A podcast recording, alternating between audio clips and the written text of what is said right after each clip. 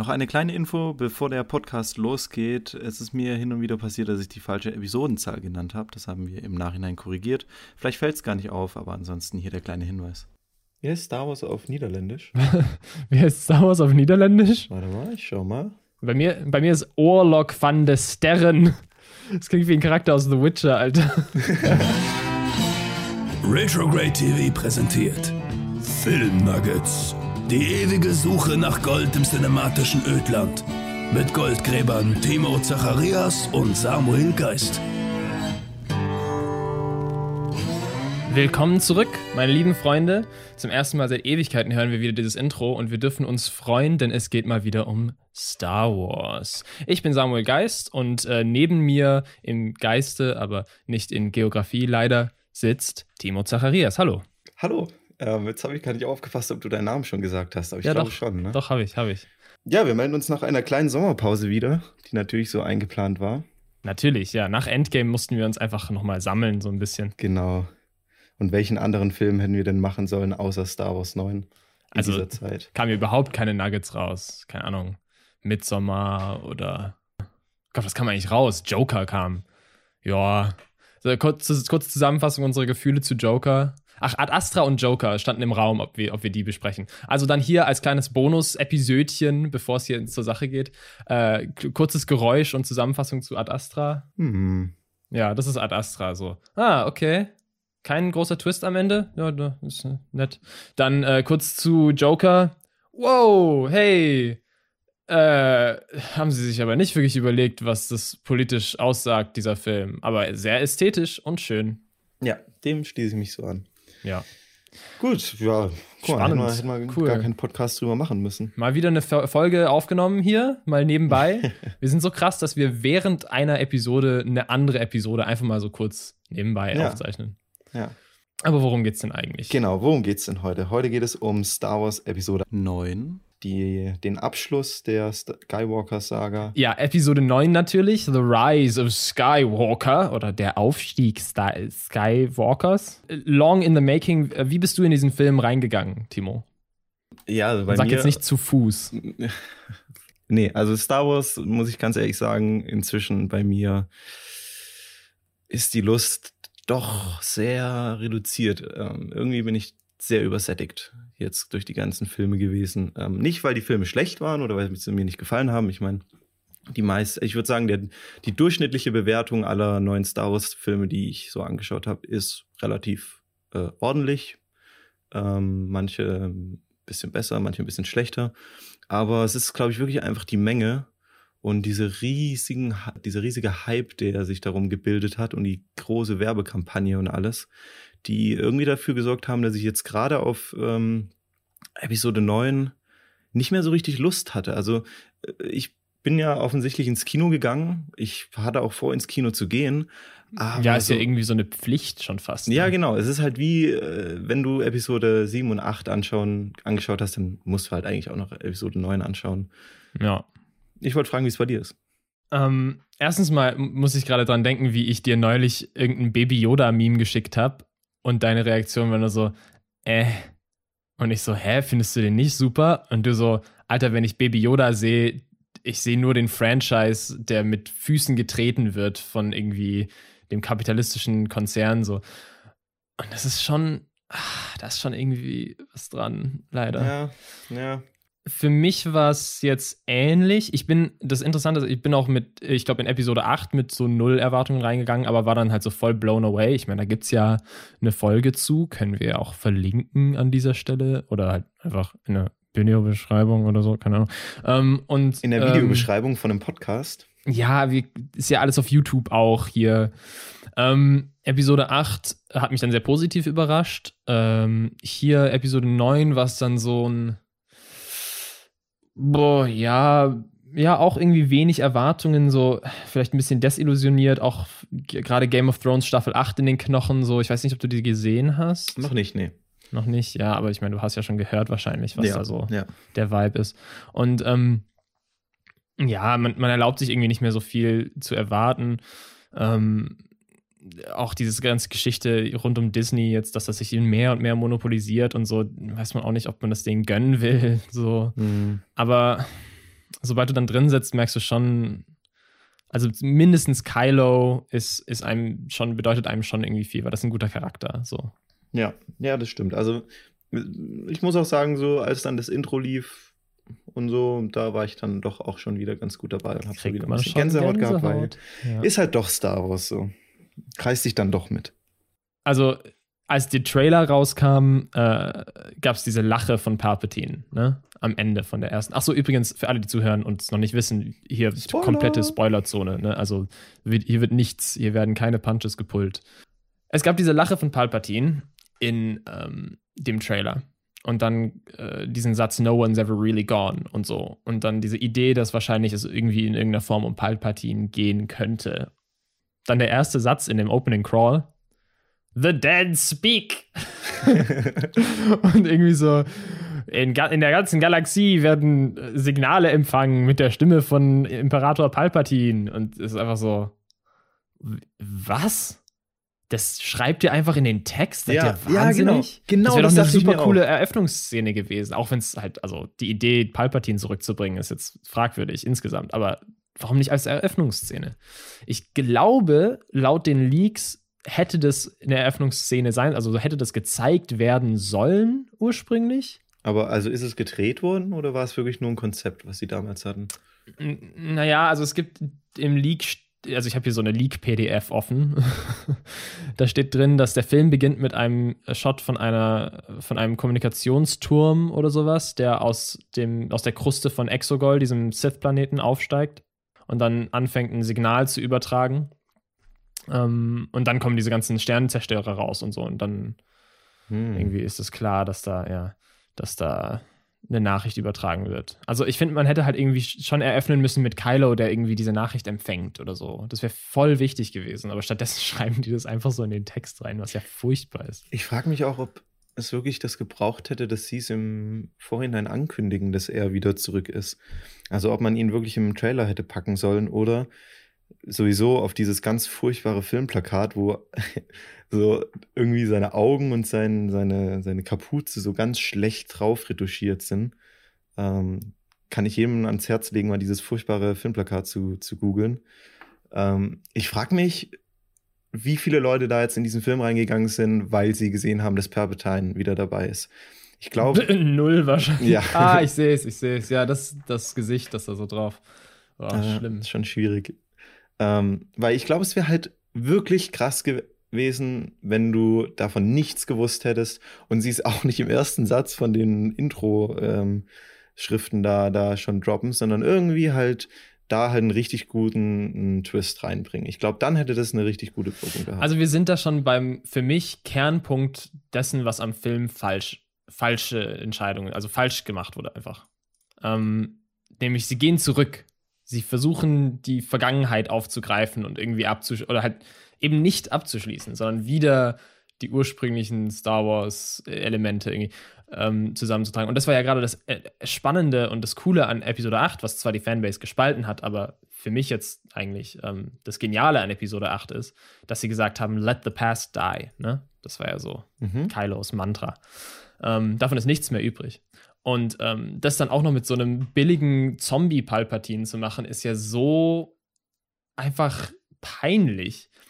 Ähm, wie du sagst, wenn es ein Twist gewesen wäre. Und also für mich ist es so, wenn die den Film über suchen nach irgendwie dem, der Quelle von diesen komischen Übertragungen und irgendwelchen komischen Dingen, die passieren oder keine Ahnung, in Ray erwachen irgendwelche dunklen Mächte oder so und sie suchen dann irgendwie nach der Quelle davon, kommen dann in der Mitte oder so zu, nach Exegol und entdecken dort Zombie-Palpatine und entdecken dort das ganze Geheimnis hinter Snoke und den Knights of Ren und so. Ja. Wenn das, also wenn quasi die ganzen Fragen, die äh, in 8 nicht beantwortet wurden, äh, wenn die zu beantworten das Main-Mysterium de der ersten Hälfte des Films gewesen wäre, wäre das super spannend gewesen und trotzdem super fanservice Und dann hätte man sogar ein Ding draus machen können, dass Kylo halt sagt, ich will alles zerstören, ich will let the past die und so, ne?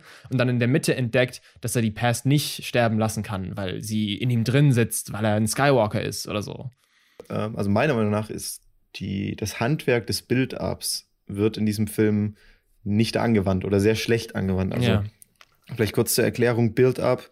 Ich weiß nicht, ob es dafür einen deutschen Begriff gibt. Meinst du so Suspense, Pacing? Ja, irgendwie, eben oder? nicht nur. Also es gibt ähm, ganz klassisch, wenn du Spannung aufbauen willst, ist es, kannst du es nicht machen, indem du einfach sofort zeigst, wie, weiß nicht, äh, der arme Teenager vom Monster zerrissen wirst, sondern du musst es aufbauen. Du musst erstmal eine Stimmung etablieren, du musst eine gruselige Atmosphäre Mhm, zeigen, mhm. gruselige Musik und dann bildest du sozusagen diese Situation ab. Aber genau dasselbe gibt es ja auch.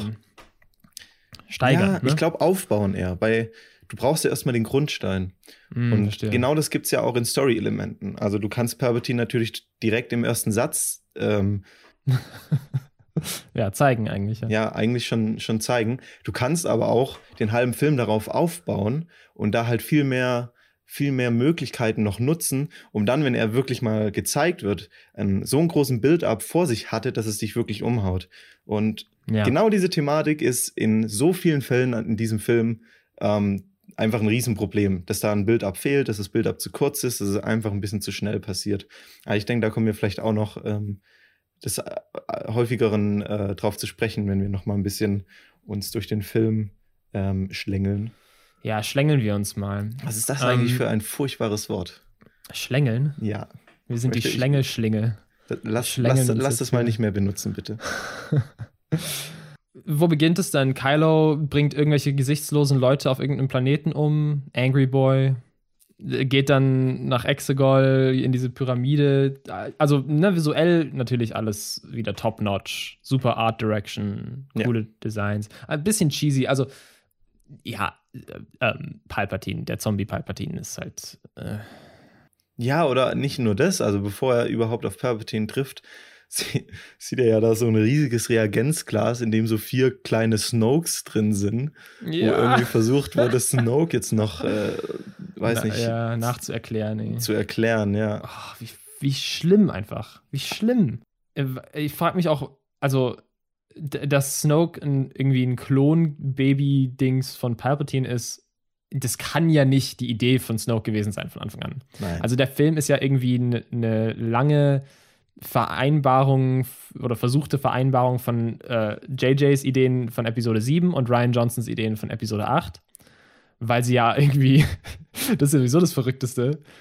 Disney kauft Lucasfilms in Lucasfilm in 2013 oder 14 oder 15 oder so, ne? mhm. Wann war das? 2013? Mm, Und dann ja, fangen sie glaub- einfach an, instant die Star Wars-Filme zu produzieren, bevor sie überhaupt eine solide, irgendwie, solide Treatments für drei Filme haben. Die schreiben immer den Film, den nächsten Film erst, sobald der erste abgedreht ist. Also, wie, wie töricht kann man sein, das so zu pacen und dann auch noch nur zwei Jahre zwischen den Filmen, ey. Also wirklich einfach schlechte Produktionsmethode. Äh. Bei 8 ging es ja noch ganz gut irgendwie, aber Ja, das Interessante ist ja, dass wir jetzt bei Episode 9 wieder J.J. Abrams haben als Regisseur und als Drehbuchautor, der Episode 7 gemacht hat. der Episode 7 schon nicht machen wollte, eigentlich, weil es ihm zu krass war. Ja, ja, aber ich frage mich halt, wie viel von dem, was jetzt in diesem Film gelandet ist, schon Plan in Episode 7 war. Ja, also die, die, der ganze große Twist mit Ray, mit Rays Eltern, war das schon damals seine Idee oder hat er halt Episode mal geschrieben und dann eigentlich weitergegeben und gehofft, dass halt der nächste Regisseur das dann fertig macht?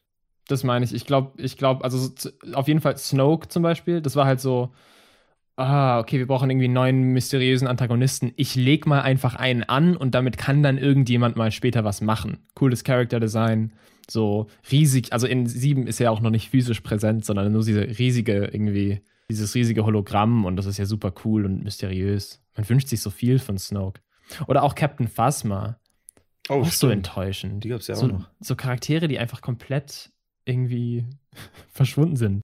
Genau, also Snoke-Klone, Zombie-Palpatine, der dann auch noch sagt, die dunkle Seite der Macht ist ein Pfad zu vielen Fähigkeiten, die manche unnatürlich finden könnten oder so. Ich weiß nicht genau, wie man das formuliert. Aber es ist ja auch ein Spruch, der inzwischen schon ein Meme ist, weil jede einzelne Zeile aus, den, äh, aus der Prequel-Trilogy ist ja ein Meme in irgendeiner Form.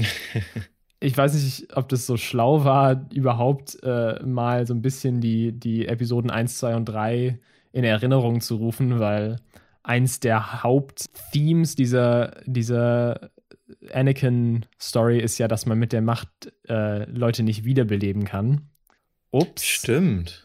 Also da haben sie sich ein Plothole geschrieben, das schon, Oh. schon heftig ist. Aber dazu können wir nochmal später mehr äh, sagen, wenn wir an der Stelle im Plot angekommen sind. Aber man sieht ja dann diese riesige ähm, Armee, die der Imperator dort aufgebaut hat. Hast du das abgenommen? War das für dich äh, was, was du akzeptieren konntest, storymäßig? Das war für mich ähm, unglaublich schwach. Also es war für mich, also das war für mich alles irgendwie so Anime. So, wie kriegen wir das jetzt noch größer? So, Power Level über 9000. Wie kommen wir jetzt noch, noch auf größere Zahlen? Ach, ich weiß. 50 Milliarden Sternzerstörer, die jeweils einen Planetzerstörkanone unten dran haben. So. So vor allem, also was willst du vor allem mit so vielen Kanonen? Also ganz ehrlich, das ist doch schon ein bisschen Materialverschwendung. Also Ja, schon. Vor allem, wo kriegt ihr das her? Was sind, also, wo hat er seine, hat er das alles mit der Macht zusammengebaut? Oder liegen die da schon seit irgendwie der ersten Ära der Sith vor 20.000 Jahren oder so? Das ist halt die Frage. Also ich habe von vielen gehört, dass sie halt wirklich davon oder das so in, interpretiert haben, dass er wirklich komplett mit seiner sehr großen, anscheinend sehr großen Macht ähm, das alles irgendwie geschaffen hat. Und auch wenn diese ganzen Sternenzerstörer dann aufsteigen, ist ja auch erstmal die Frage, sind da Leute drin? Werden die gerade wirklich geflogen? Sind die bemannt? Sind die bemannt? Also, ich meine, sie schießen ja auch irgendwie. Schade auch, dass sie überhaupt nicht ansprechen, dass Palpatine in den Reaktor eines explodierenden Todessterns, to Todesstern? Ja, Todessterns ja. gefallen ist. Bei Palpatine ist es halt so, ähm, wenn der jetzt existiert, dann hat die ursprüngliche Trilogie keinen Sinn mehr. Es ist immer sehr unelegant, wenn du irgendeine Filmreihe fortsetzt und dann einfach nur für den Fanservice halt einfach die Errungenschaften der vorherigen Filme dann einfach so aufs, auf, aufs Niedrigste runtersetzt, weil dann irgendwie doch noch was passiert ist. Das ist ja schon das ganze Problem in Episode 7 Ja. gewesen mit dieser First Order. So, ah, jetzt haben wir drei Filme lang damals versucht, irgendwie das Imperium auszuschalten. Jetzt ist es halt doch In fünf da. Minuten machen sie die neue Republik wieder kaputt. Ja. supi. Also es ist halt so ein Mittel zum Zweck, den sich die neue Trilogie da rausnimmt, um halt existieren zu dürfen. Aber anstatt dass sie selber irgendwas aufbaut, schnappt sie sich einfach alles aus den alten Trilogien und macht dann halt den ganzen Salat nochmal so ein bisschen durch. Bei sieben hat man irgendwie alles noch durchgehen lassen, weil es so vielversprechend war. Ja. Und 8 hat dann halt irgendwie den, das Lichtschwert zerstört und gesagt, let the, let the past die und so. Und das hat mir so gefallen, weil das ist so bold irgendwie mit so einem Franchise sozusagen. Lass mal komplett neu denken. Und jetzt halt.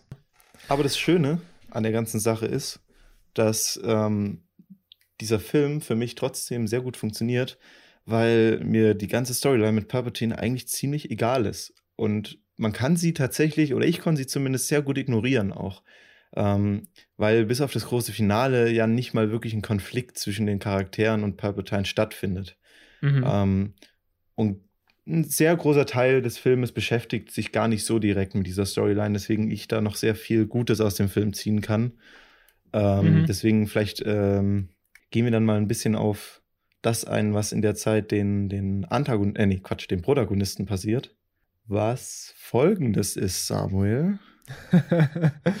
ähm, Finn und Poe sind in irgendeinem in irgendeiner Raumstation, das weiß ich noch. Ich, ich kann mich gerade echt nicht dran erinnern. Kriegen von einem Alien einen USB-Stick von Ah, oder, oder so von ja. irgendeinem Spion auf der, auf der Seite des First Order.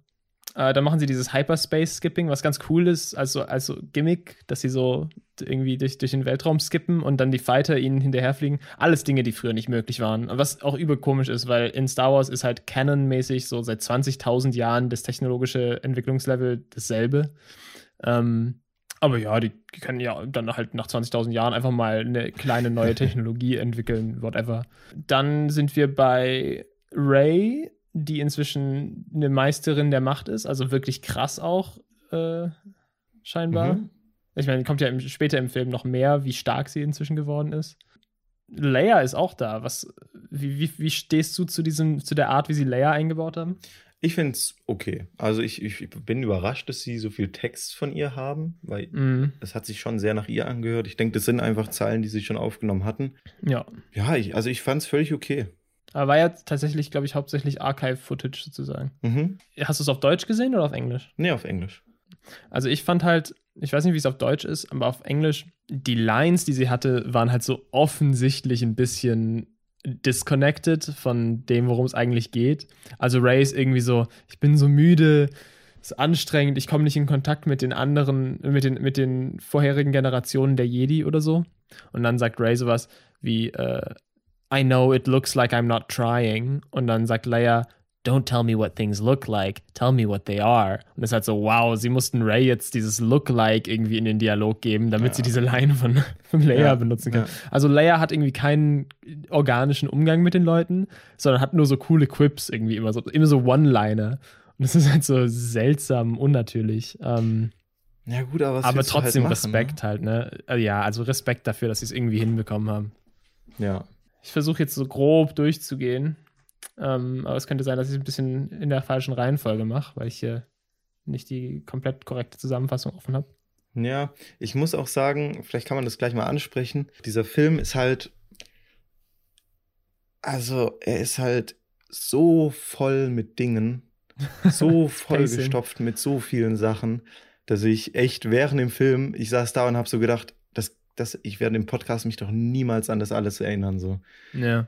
JJ, mach mal ein bisschen langsamer, bitte. So. Also auch vor allem die ersten so 30 Minuten sind so bam, bam, bam, bam, bam, bam, bam. Ja, ja ich würde sogar sagen, die erste die Stunde.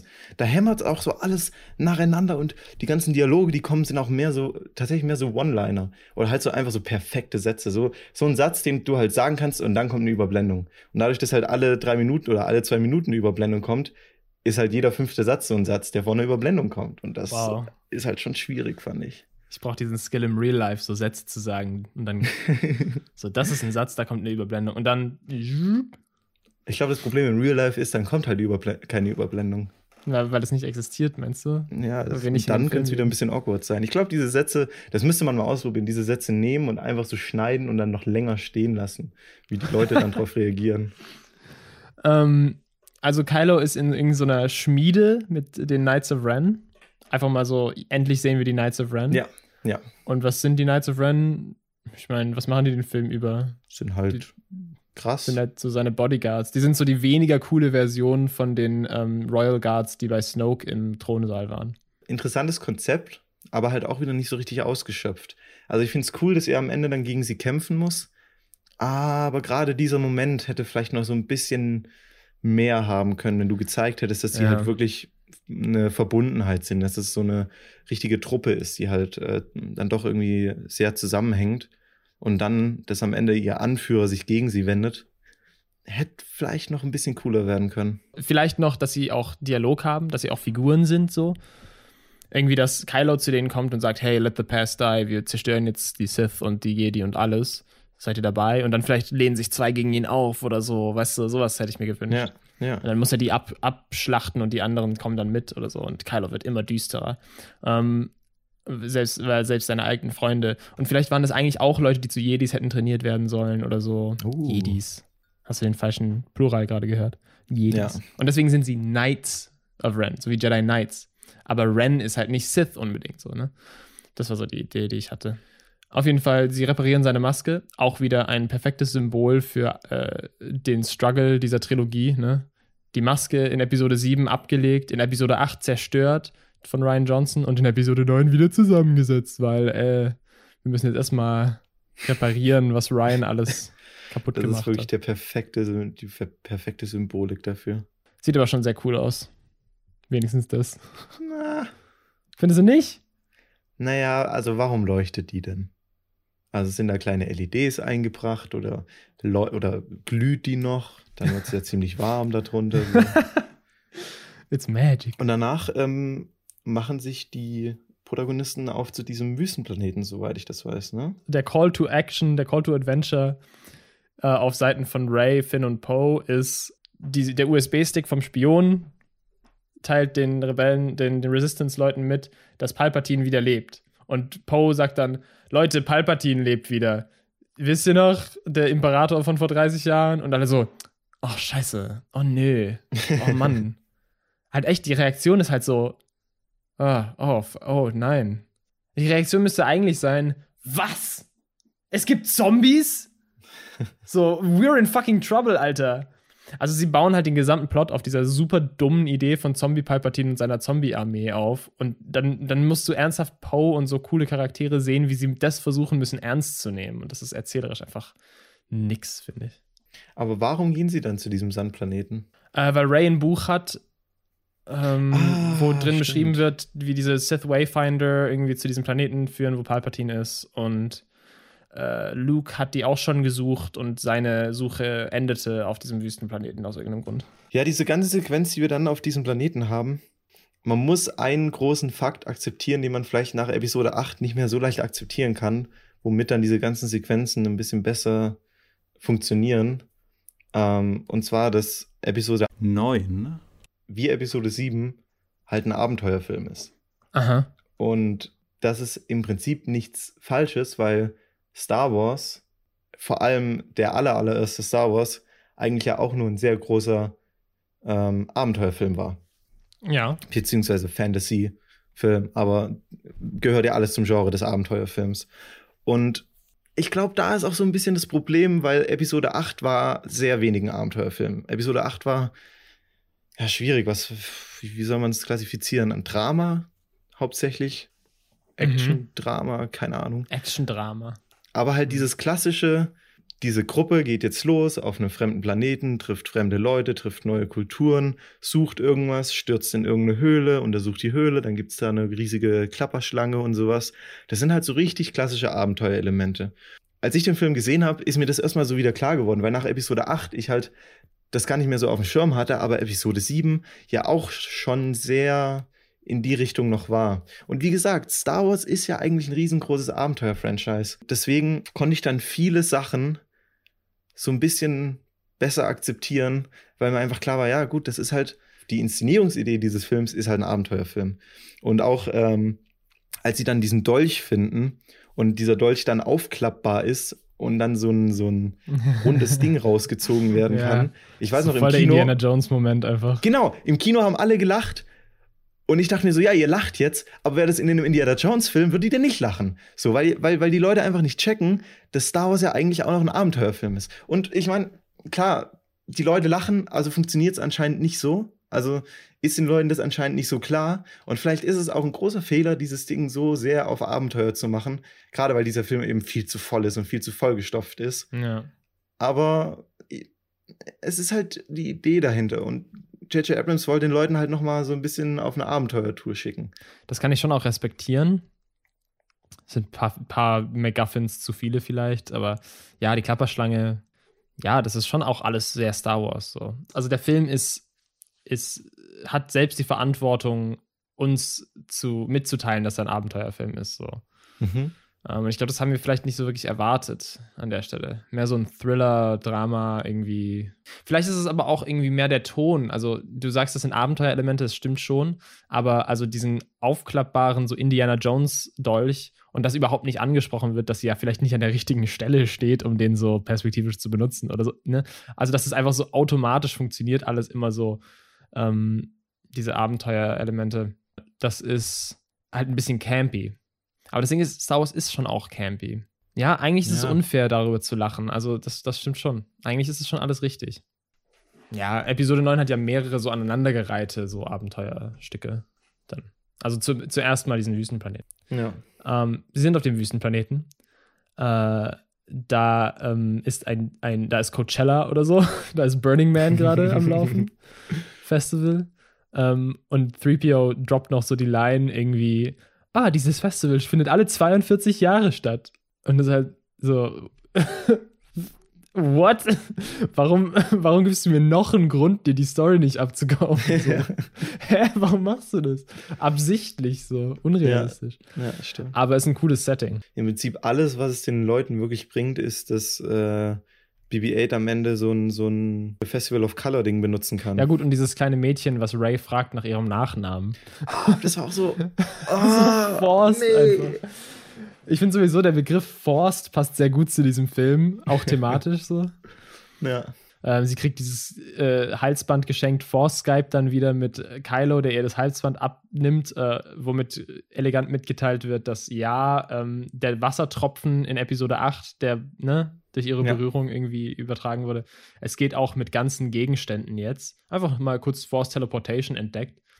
Finde ich aber auch irgendwie cool, weil es durch ihren persönlichen Bond so irgendwie nur funktioniert. Ja, ich finde es als Idee auch cool, vor allem gegen später im Film. Aber da ist es halt auch wieder ein Build-up-Problem. So. Er nimmt halt einfach so die Ja. Kette mit. So, und es wird auch nicht mehr groß thematisiert, sondern er hat sie jetzt einfach analysiert und dann wissen sie, wo sind sie. Aber irgendwie so krass, das hat gerade funktioniert oder so. Kam jetzt nicht so richtig darüber. Ich finde bei sowas immer schwierig, dass du halt so äh, Charakter betritt Szene, Charakter bekommt MacGuffin. Als direkt nächsten Storybeat wird der MacGuffin schon aufgelöst. Also das, der Prop, sage ich jetzt mal. Das ist ja kein wirklicher MacGuffin, aber der Prop, also sofort wieder aufgelöst. Wow, also dann spüre ich halt, da höre ich das Papier knistern, wie mein Drehbuchdozent immer sagt. Da spüre ich halt, dass der Autor so, hm, Kylo muss die jetzt irgendwie äh, tracken können. Ja, gebe ich dir halt einen Gegenstand. Ist wenig elegant, aber naja.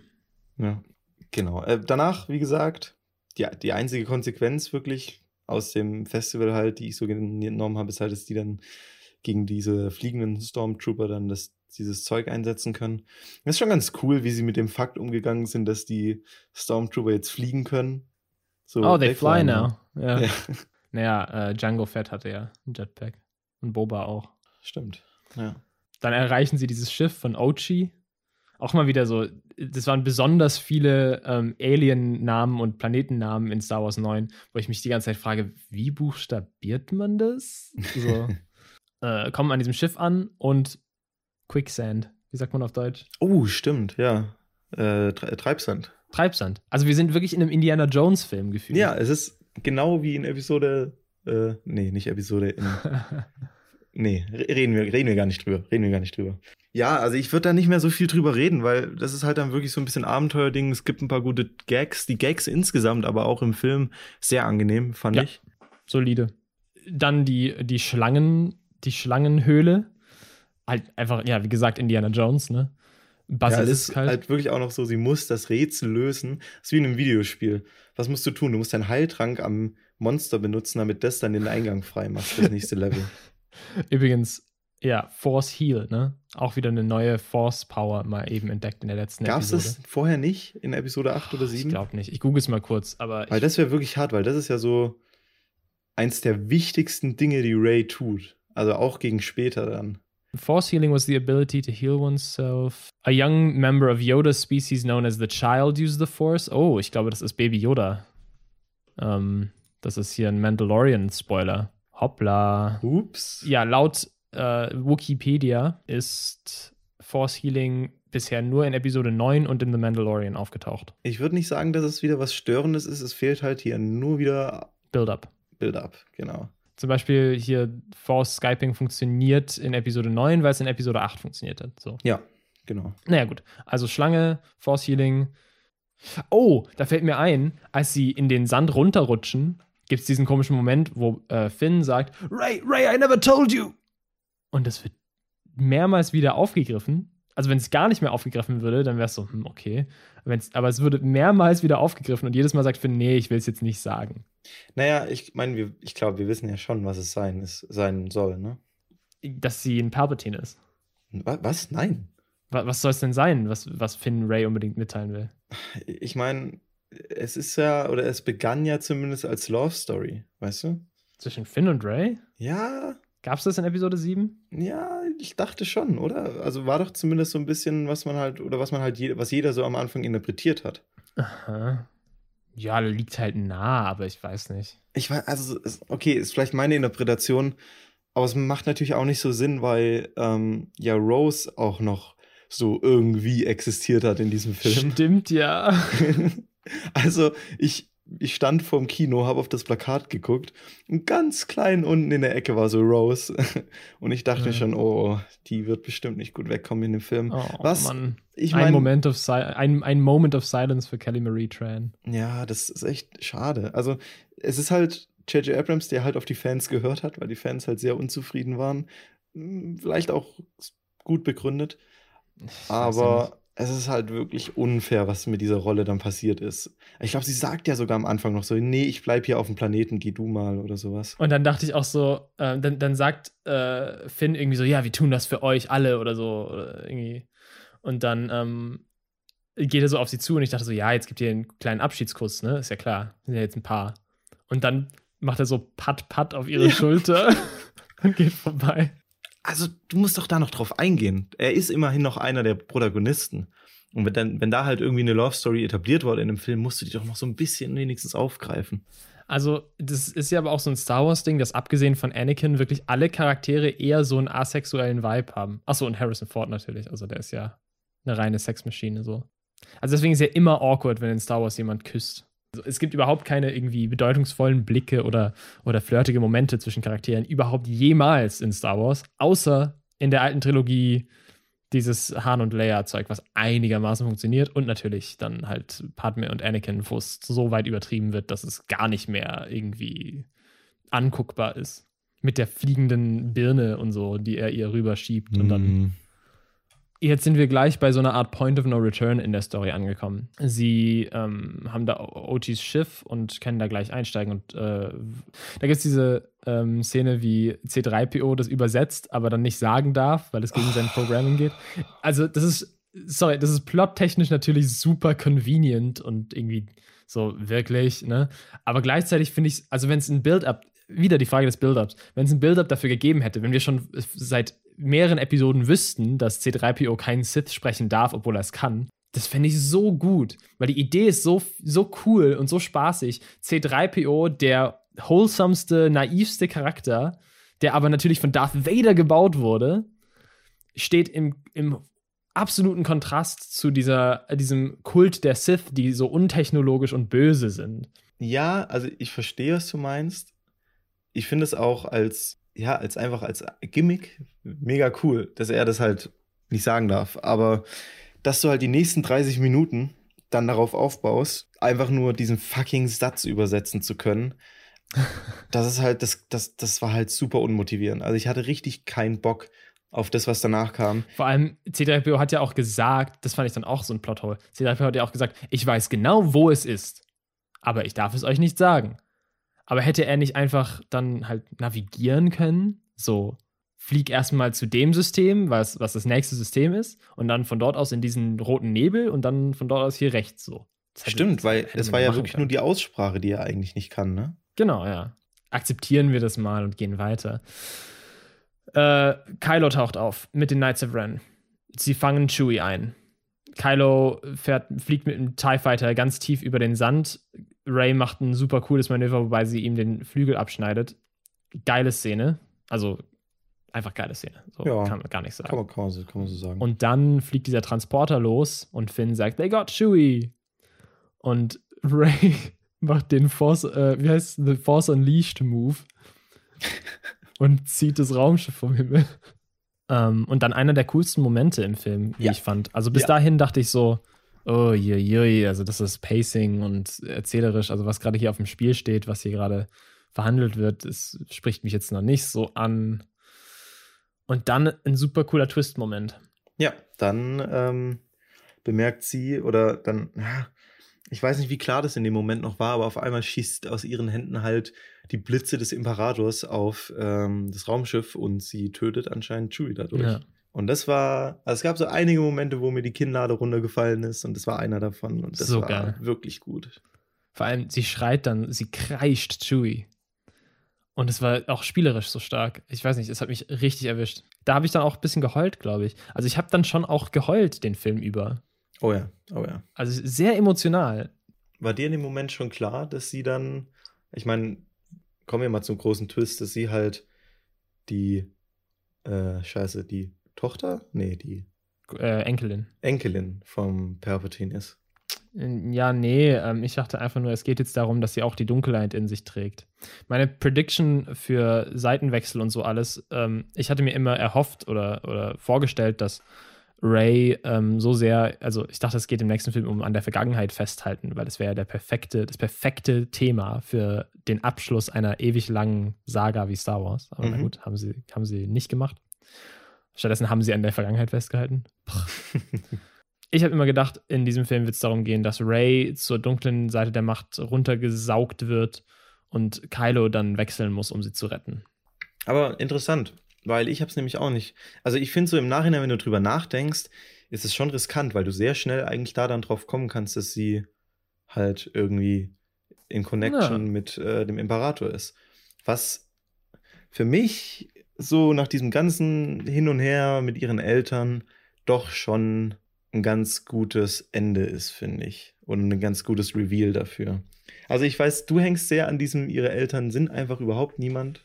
Genau. So, das ist daran, ähm, ich glaube, das hätte ich vielleicht auch eleganter gefunden.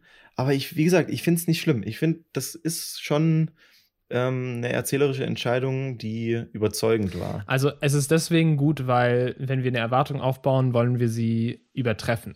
Ne? Also nicht enttäuschen, nicht genau erfüllen, sondern übertreffen. Die Erwartung war, sie ist ein Skywalker.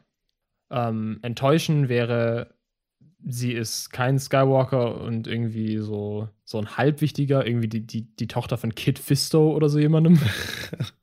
Erinnerst du dich an Kid Fisto? Ja, stimmt. Das ist ein Twi'lek, glaube ich, so ein grüner. Ja, Der, der war immer mein Lieblings. der grinst so schön in, Ja. in Episode 2. So eine der, der rechten Hände von Mace Windu. So. Ähm, die, die harte Enttäuschung, die dann wieder eben eine positive Überraschung ist für manche, ist halt, dass sie wirklich einfach nur ein Junk-Girl ist. Niemand. Ja, in dem Sinne, äh, die, die, das Übertreffen der Erwartung wäre gewesen, äh, sie ist nicht nur ein Skywalker, sie ist noch was krasseres. Irgendwie noch eine wichtigere oder noch eine mächtigere Person irgendwie. Ähm, und das Einzige, was da noch geht, ist halt Palpatine Ja. wirft natürlich die Frage auf, who the fuck fucked the Emperor? Naja, aber er hat ja auch, oder das ist nicht in den, im Film gelandet, aber im ursprünglichen Drehbuch zu Episode 1, glaube ich. Ja, klar, muss sein. Ach so, Ähm, ja. Ist ja auch äh, niedergeschrieben, dass ähm, er Anakin Geburt hergeführt hat. Also das war ja damals noch diese furchtbare Erklärung mit den Ah. Midichlorianern. Dass er diese Frau gefunden hat und so die Macht in sie reingemachtet hat. Dass nicht die Midichlorianer an sich dafür zuständig waren, sondern dass es damals schon sein, seine Macht, sein, sein böses Werk war, was das Ganze herangezogen ähm, hat. Und dann tatsächlich auch noch der Satz fallen sollte, ich bin ein Vater, Anakin gegenüber. Och Gott, nee. Ist dann aber rausgefallen, glücklicherweise. Ähm, ich glaube, in den Comics ist es dann nochmal aufgegriffen worden. Aber es war auf jeden Fall schon mal so eine Idee. Deswegen kann ich mir vorstellen, dass wir hier, hier eben auch die Situation haben, dass der Imperator halt irgendwie mit der Macht damals dafür gesorgt hat, dass Ray geboren wird. Aber dann ist es, also, wenn wir das mal als Canon akze- akzeptieren, dann sind Anakin, also Darth Vader, Ray und auf eine Weise auch Snoke alles in der Form Kinder von Palpatine. Dann ist Ben Palpatines äh, Urgroßenkel, Ur Urenkel, sagt man so. Gott, Ähm, ja. Das heißt, der ist sowas wie ein Neffe oder so von Ray, Oh, so in der Art. Ne? Nur, nur mal kurz so, so dazu gesagt. Also ich weiß nicht, ob wir diese, diese Linie weiter verfolgen wollen. ja, äh, schwierig. Ach, ich, sie treffen ja dazwischen auch irgendwie noch kurz auf Lando auf diesem Festival. Ach so, oh, das stimmt. muss man nur. Lando chillt die letzten 42 Jahre jedes Jahr auf Coachella und ballert sich da richtig dicke Shrooms rein oder so. Ich finde es schade, dass sie nicht äh, Childish Gambino mit Age-Make-up genommen haben. Haha. Vielleicht haben sie es ja, vielleicht ist die Impression einfach so gut. muss ich auch zu Solo sagen. Hast du Solo gesehen? nee. Zu Solo muss ich nur sagen, also die Leute haben ja generell ähm, Gambino, wie heißt er eigentlich, Donald Glover, ähm, gelobt für seine Performance. Ich muss sagen, also er spielt, er schauspielt nicht, sondern er macht die ganze Zeit eine Impression von dem ursprünglichen Lando. Und die ist sehr gut so. Aber er schauspielt halt nicht. Na, okay. Naja, sie, sie treffen auf Lando. Sie ähm, steigen in Ochis Schiff. Sie aktivieren einen kleinen alten Druiden namens Dio. Oh, stimmt. Oh mein Gott. Ich liebe Dio. Der ist so gut. Der ist so niedlich. Der war sehr gut. Er war so ein bisschen, so ein bisschen autistischer Druide, finde ich. Mhm. Super cute. Halt so, ein- so ein. Der wurde halt misshandelt, so ein bisschen. Ja. Und war ein bisschen zurückhaltend. Und dann halt dieses No, no, no thank you. so cute. Ja, Habe ich übrigens auch in meine ähm, Letterbox Review. Letterbox Review geschrieben. Also, Also meine Review zu, meine Antwort auf The Rise of Skywalker als Film ist. No, thank you. Okay, sie fliegen weiter äh, nach Kijimi, einem Planeten mit einer Stadt drauf. Finde ich auch immer so lustig, wie jeder Planet in Star Wars halt ein Biom und eine Stadt ist. So. ja. Aber ja, wie soll man es dann sonst machen? Und da ist halt wirklich alles, was auf diesem Planeten stattfindet, ist ja eigentlich wirklich nur die Entschlüsselung von C3PO und halt dieser kurze Flirt mit Poe und der. Wie heißt sie denn? Sorry, sorry Bliss. Genau. An sich ist das alles ganz cool, aber da, das, dadurch, dass der Film halt so unfassbar vollgestopft ist ja. und ich halt denke, dass der Film halt wirklich sich ein bisschen mehr auf wichtigere Momente fokussieren hätte sollen ja. oder auch einfach ein bisschen die Geschwindigkeit rausnehmen sollen, gerade auch wegen dieser furchtbar ähm, stressigen ersten Hälfte, ist diese Sequenz auf dem Planeten vielleicht einfach zu viel und nicht so wirklich nötig. Das ist so Akt 2 Geplänkel halt, ne? Ja. Ja. Äh, ich bin empört, muss ich kurz sagen, dass du Sorry Bliss und auch, ähm, ja, dass du, dass du Sorry erwähnst, aber nicht Babu Frick. Äh, also der, der. Ist halt einfach eine Puppe, die niedlich ja, ist. Ja, aber halt nicht mal eine gute. Ja, also der ist nicht so amazing. Er hat halt so einen geilen irgendwie Charakter. Also der ist halt einfach so, so frech. Das finden die Leute, glaube ich, toll. Wir sind Gremlin um, eigentlich. Ja. Ich weiß, ich fand ihn eigentlich auch ganz cool. Das Ding ist, ähm, mit solchen Charakteren, ich habe mal ein Interview gesehen mit, ich glaube, Matt Stone oder Trey Parker, einen von den Typen, die hinter South Park stecken. Ist jetzt komisch, aber es hat einen Sinn. In South Park gibt es die sogenannten Member Berries ich weiß nicht, ob du das kennst, das ist in der 20. Staffel oder so, ist es, ähm, sind es so, so Trauben, die man essen kann, die irgendwie nach Nostalgie schmecken und die reden die ganze Zeit. Also die machen dich irgendwie high mit Nostalgie. Und die reden die ganze Zeit über ähm, nostalgische Sachen halt irgendwie so. Oh, member, member uh, Star Wars, member, oh, I member. So, das, so. Okay. Ähm, als sie die entwickelt haben, die haben auch so eine hohe Stimme so eine hochgepitchte Stimme. Als sie die entwickelt haben, haben sie das nach so Alvin und den Chipmunks und den Minions und diesen ganzen erfolgreichen, niedlichen Figuren mit so hochgepitchten Stimmen modelliert. Und entdeckt, hat, er, hat dieser äh, Typ, der South Park-Typ im Interview gesagt, entdeckt, dass wenn sie genau acht Halbtöne, ich glaube es sind acht Halbtöne, hochpitchen, dann löst es in den Menschen so eine Niedlichkeitsreaktion aus. Das ist fast so wie so ein biologisches Ding. Also genau dieses Hochpitchen von acht Halbtönen von einer natürlichen Stimme ist irgendwie ähm, ein Sweet Spot. Und ich glaube, Babu Frick äh, könnte man gut testen, wenn man den mal acht Halbtöne runterpitcht, ob das dann normal klingt. Ähm, mhm. Ich könnte mir gut vorstellen, dass sie das genauso modelliert haben. Es ist irgendwie einfach so ein Ding, was Leute super niedlich finden. Okay, interessant. Ja, ich fand ihn aber auch nicht niedlich. Ja, gut, dann äh, hast du somit meinen kurzen Exkurs hier komplett äh, äh, negiert. Na gut, ähm, Babu Frick, äh, dann dieser Moment, äh, C3PO aus dem Trailer, taking one last look at my friends. Ne? Ja. Oh nein, C3PO wird sterben, nein. Äh, nee, wird halt kurz übergangs, übergangsmäßig gelöscht, keine echten Stakes, whatever. Aber trotzdem irgendwie cool mit den roten Augen und dem Sith-Modus spannend. Und danach dieses I am C3PO, Human Cyborg Relations. Diese Standardbegrüßung, äh, die er ja auch äh, in Episode 1 bringt und alles. Ja. Ja, ja es sind halt so Nostalgie-Nuggets. Ne? Das ist schon ganz nett. Also, auch wenn er dann ähm, sagt, hier, hier, Babo is one of my oldest friends. das ist schon sehr gut. Und dann kommen natürlich wieder die Knights of Ren und, und die bösen Bösis kommen alle und Sternzerstörer am Himmel. Und wie, wie, kommen sie dann drauf, dass Chewie da ist? Also irgendwie finden sie raus, dass Chewie oben auf dem.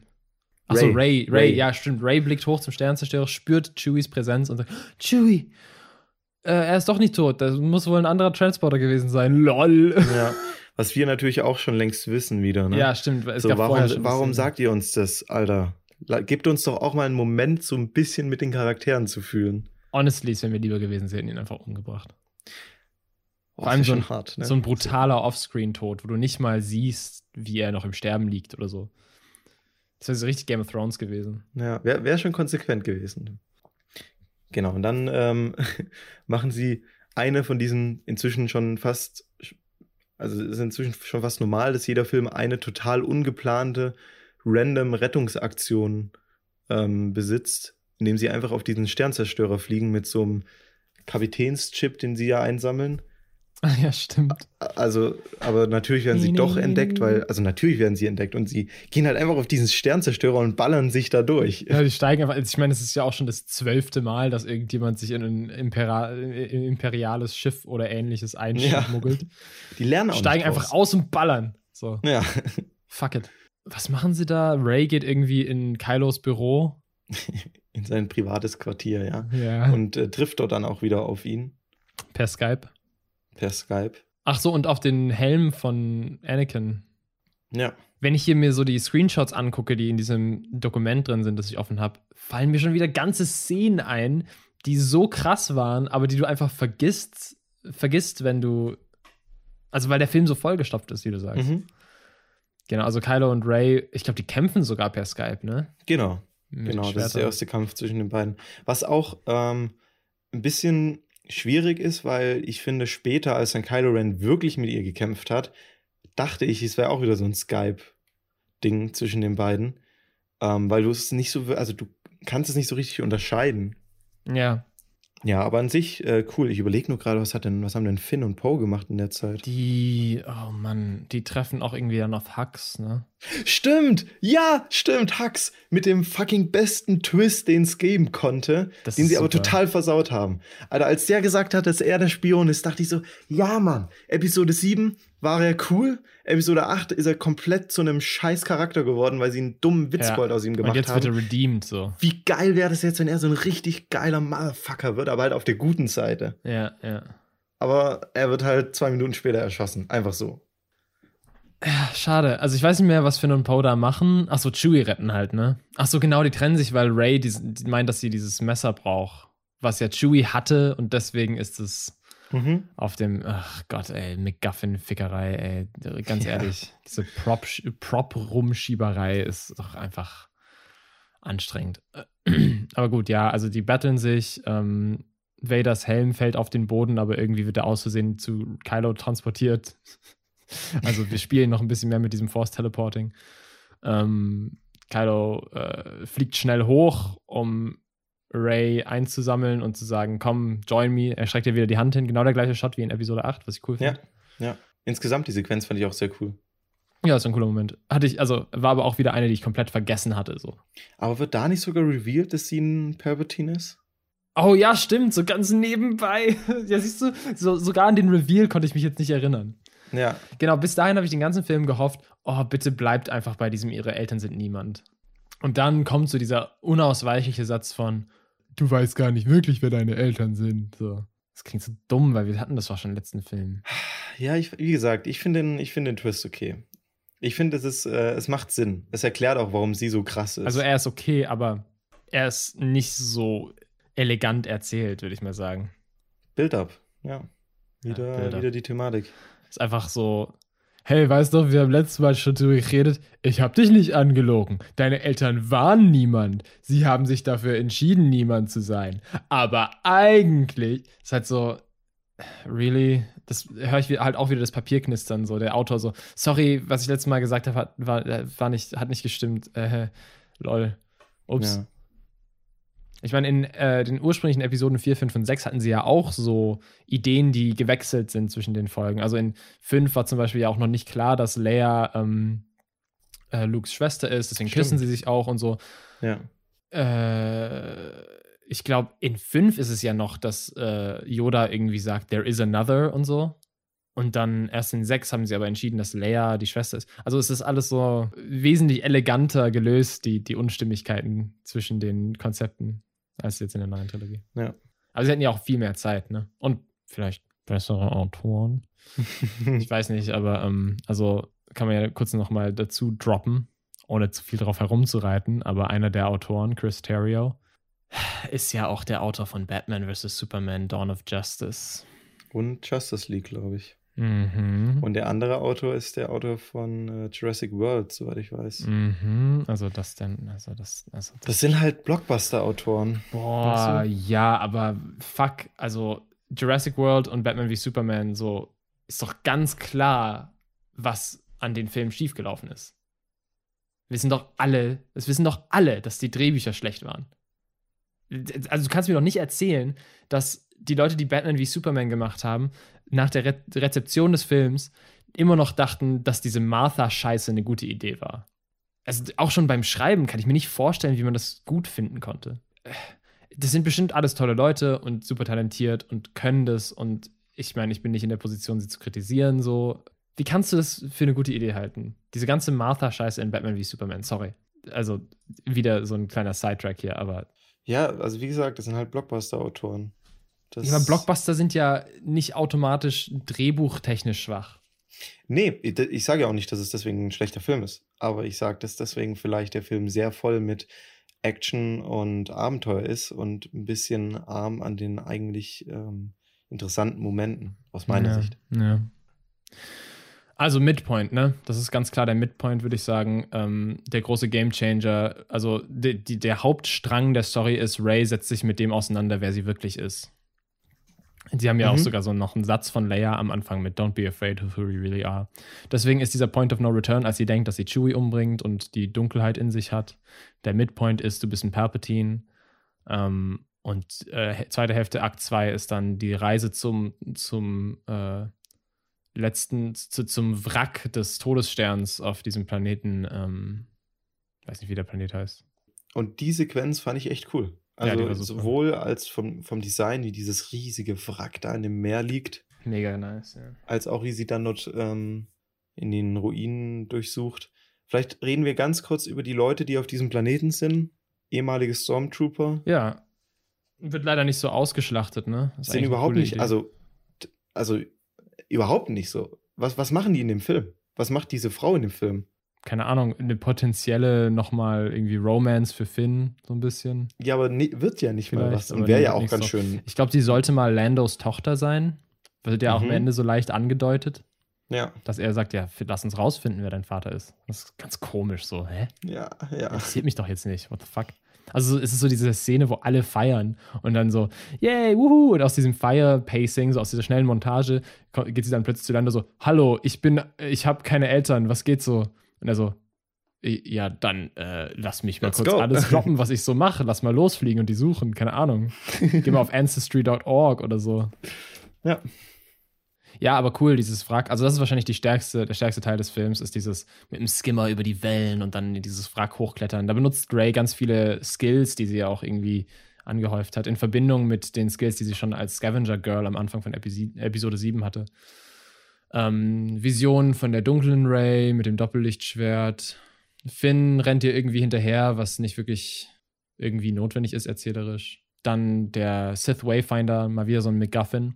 Ähm, Finde es schade, dass es kein Holocron ist, weil das ja ein etabliertes, äh, mhm, ein etablierter stimmt. Gegenstand in der Story. Aus irgendeinem Grund ist es ein Wayfinder, aber na gut, whatever. Wie kommt Kylo dahin? Der ist ja, sie kommt ja dann auch so, sie stolpert so aus dieser Tür raus, nachdem sie mit sich selbst kämpft.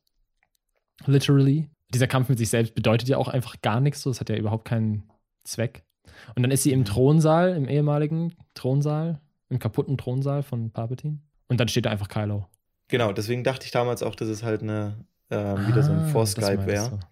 Weil er halt wirklich einfach aus dem Nichts kommt. Da war ich ganz überrascht, als dann letztendlich sein, sein TIE Fighter dort stand. Wie hat er sie denn eigentlich gefunden? Wissen wir das noch? Aber ja, gut, sie muss ja den anderen Wayfinder suchen. Ach, ich glaube, sie hat irgendwie einen Clou gefunden in seinem Büro oder so, vielleicht. Mhm. Ach so, ja, dieser, dieses Messer, klar. Das Messer führt dir dahin. Da, also da mit dem, mit dem Wrack ist ja auch das mit dem Messer, mit dem, mit dem perfekt passenden, auf den Horizont passenden Messer, das dann hinzeigt, wo das Eieiei. Ja, wie gesagt, in einem Abenteuerfilm hätten es alle Leute, also in einem Indiana Jones-Film zum Beispiel, hätten es die Leute, glaube ich, ohne Probleme akzeptiert. Hier fällt es dann halt doch ein bisschen raus. Es ist halt so komisch physisch und in Star Wars sind diese Lösungen für Probleme, also diese ganzen Puzzle sind immer eher so persönlich und magisch und so. Ja, stimmt, stimmt. Also das in Episode 8 mit diesem äh, Spiegelsaal in, der, in dem dunklen Loch da und so. Mhm. Das ist ja zum Beispiel viel mehr so ein so ein Star Wars Puzzle, wenn man so will. Ja, ja. Dann ähm, Kylo Ren oder ja, im Moment noch Kylo Ren betritt diesen Saal und beide beginnen nochmal zu kämpfen. Und ja, also da hat es dann echt angefangen, so ein bisschen sehr gut zu werden, alles, fand ich. Plötzlich. Endlich. Naja, also man muss klar sagen, der Film lebt halt so krass von der Beziehung von beiden. Und ich bin immer noch nicht schlüssig, ob das jetzt das Potenzial befriedigendermaßen genug ausgenutzt hat, aber äh, ich bin auch nicht enttäuscht, deswegen hat es das ja anscheinend schon. Und gerade dieser Moment, wenn sie dann eben nochmal ähm, kämpfen und du richtig die Wut, die Wut in, in beiden spürst. Also ich finde, es ist auch von der Inszenierung echt gut gemacht, im Gegensatz zu einer anderen Szene, zu der wir nachher noch kommen. Ähm, ist das wirklich stark gemacht und dass sie dem. Nee, stimmt. Und dann, oh, genau. Und dann kommt es ja zu dem Moment, dass Lea sich äh, einschaltet mit dem Trick, den wir schon aus Episode 8 bei Luke kennen. Und, ähm, und Ben nochmal so ein bisschen gegen die Stirn klatscht. Aber ist auch so ein bisschen komisch. Ist halt auch Build-up, ne? Also es ist auch irgendwie so nicht ganz klar, was sie jetzt meinen. Also Kampf, alles super cool. Sowieso, Adam Driver ist so ein Goldstück einfach. Ja, der, ja. Das ist so geil, wenn der da so aus der Welle tritt und dann ja. kleben seine Haare in so dicken Strähnen über sein Gesicht. Einfach so unästhetisch. Real, weißt du? Das ist einfach so ein echter Charakter. Was der Star Wars-Welt, die immer so, so heightened Reality ist milde ausgedrückt, ähm, die so, die so, ne, die so unecht in der Form ist, so viel irgendwie Fleisch gibt. Ähm, äh, hacken aufeinander ein und dann ähm, schneiden wir zu dem äh, Resistance-Planeten und irgendjemand murmelt so, äh, und, und Leia irgendwie spürt etwas und geht so irgendwie off und irgendjemand murmelt so, oh, es wird jetzt ihre letzte Kraft kosten, ihren Sohn zu erreichen.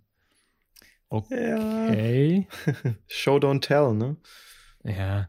Und dann legt sie sich hin und dann äh, sind wir wieder bei Kylo und, und Ray und Ray liegt auf dem Boden und ist im Grunde besiegt. Und ich glaube, sie verliert sogar ihren, ihr Schwert für ja. einen Moment. Ja, ich glaube. Und Kylo könnte sie jetzt niederschlagen und dann zögert er, weil irgendwie Lea bei ihm ist. Sie sagt sogar ihren Namen, glaube ich, oder?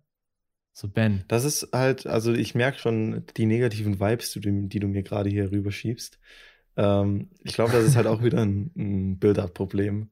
Ähm, ja, also, ja, also das meinte ich ja auch. Man versteht nicht so ganz, warum jetzt der Moment ist, ja. dass er plötzlich gut wird.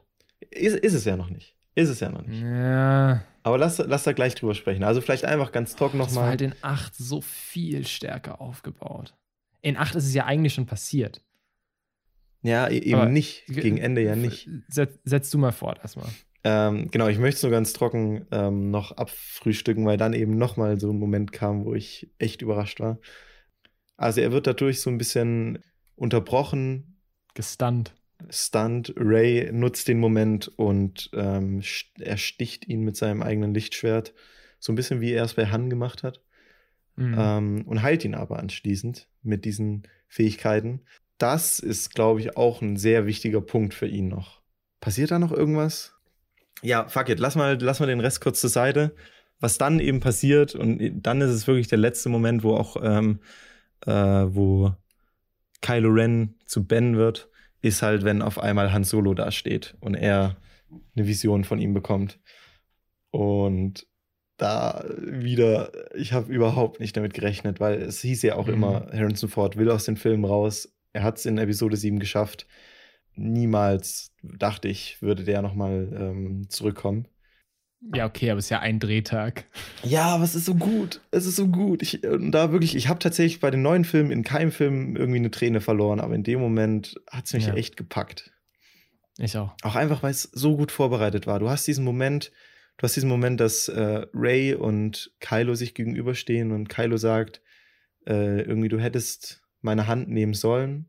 Und äh, Ray sagt, ja, hätte ich auch gemacht, aber halt nur die Hand von Ben, nicht von Kylo Ren.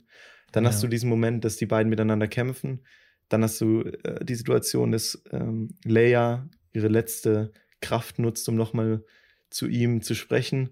Dann sieht er, wie Ray ihm hilft, was er, denke ich, nicht erwartet hat. Und dann trifft er auch noch auf Han.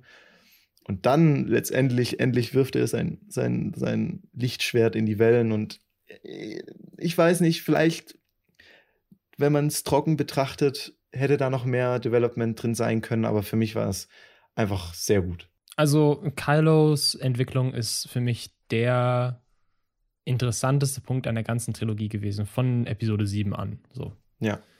Ähm, deswegen habe ich sehr, sehr viel erwartet. Das Hahn-Auftritt, kurz dazu, äh, äh, ich habe gedacht, äh, ist es jetzt ein Force Ghost oder was? Weil Han ja auch ähm, ursprünglich nicht an die Macht geglaubt hat, aber dann mit der Zeit immer so ein bisschen mehr so, was Mhm. immer so ein schönes Ding, schönes Ding war. Ich glaube auch an, am Ende einer Episode sagt er sogar May the Force be with you äh, zu irgendjemandem oder sowas. Ist ja immer so ein bisschen schön, ist zwar so eine Glaubensgeschichte, irgendwie so ein bisschen so, have you accepted the Force as our Lord and Savior und so, ne? aber fand ich immer voll inspirierend in irgendeiner Form.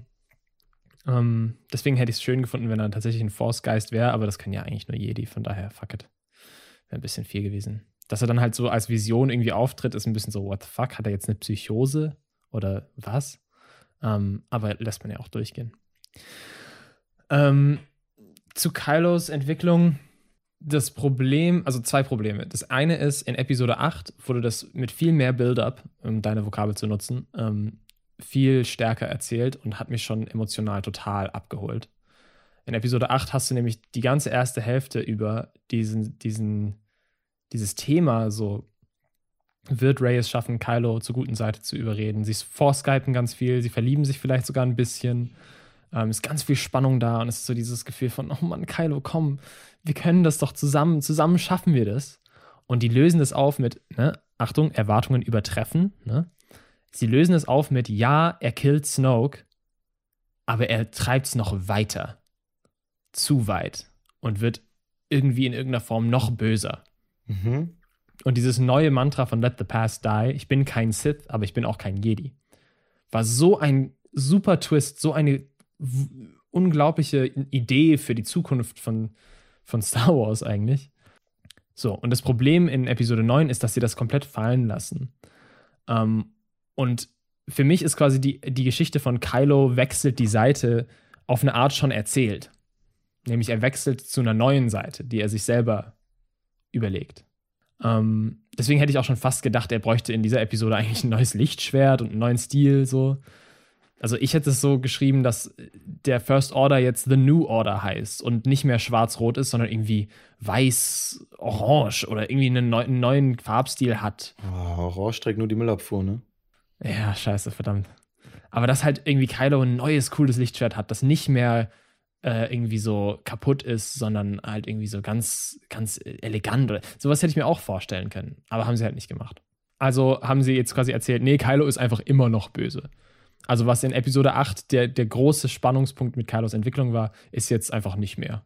Das, hat, das ist nicht passiert. So. Na, es ist schon noch passiert. Ich glaube, da ist das Problem eher dann wieder mit Palpatine, dass das da, darin halt untergeht, weil gefühlt versucht er noch seiner eigenen Agenda zu folgen, Ja. aber ja. dadurch, dass er sich so halt so sehr von Palpatine abhängig macht, wird er dann halt doch wieder der klassische Bösewicht mit Sith und Stormtroopern und was wir halt schon kennen. Ähm, was jetzt nicht die Schuld von Palpatine ist, sondern die Schuld des Drehbuchs natürlich immer noch. ähm, aber also ich, ich, ich verstehe es. Ähm, wie gesagt, ich glaube, das ist auch dieses Gefühl, warum ich nicht ganz zufrieden sein kann mit seiner Entwicklung, warum es sich so anfühlt, als wäre er nicht fertig erzählt. Aber es ist halt doch einfach angenehm gewesen gegen Ende. Also ich stimme dir zu, auch dass dieses, dass diese zweite Hälfte von Akt 2 der beste Teil des Films ist. Und ich habe auch, wie gesagt, heult, geheult. Aber genau, was du jetzt ansprichst, das ist für mich das zweite Problem mit seiner Entwicklung. Genau, die Tatsache, dass, also die, die Entwicklung von Episode 8 so ein bisschen unter den, unter den Teppich zu kehren, legitimisieren die Autoren dadurch, dass Palpatine ihm halt anbietet, hey, verbinde mich mit dich mit mir und du hast so viel Macht, wie du dir jemals wünschen könntest, ne? Diese super viele Sternenzerstörer. Ja. Das heißt, die Prämisse von 9 ist im Grunde, Kylo entscheidet sich wieder ein Sith zu sein, weil er so machtbesessen ist oder so. Das wird aber hier nicht aufgelöst, bevor er sich dann doch für die gute Seite entscheidet. Das fehlt, also das, das Hauptargument, warum er wieder böse wird, ist, wow, Palpatine ist einfach so mächtig, dagegen komme ich nicht an, dem muss ich mich unterwerfen. Und dieses Thema wird überhaupt nicht angesprochen, bevor Ray ihn überzeugt, wieder Ben zu werden. Das ist, glaube ich, noch ein Punkt, der mir ein bisschen fehlt. Also irgendwie so ein Gefühl von, also wenn, wenn er da gesessen hatte, ne, ich hätte deine Hand genommen, aber halt die Hand von Ben.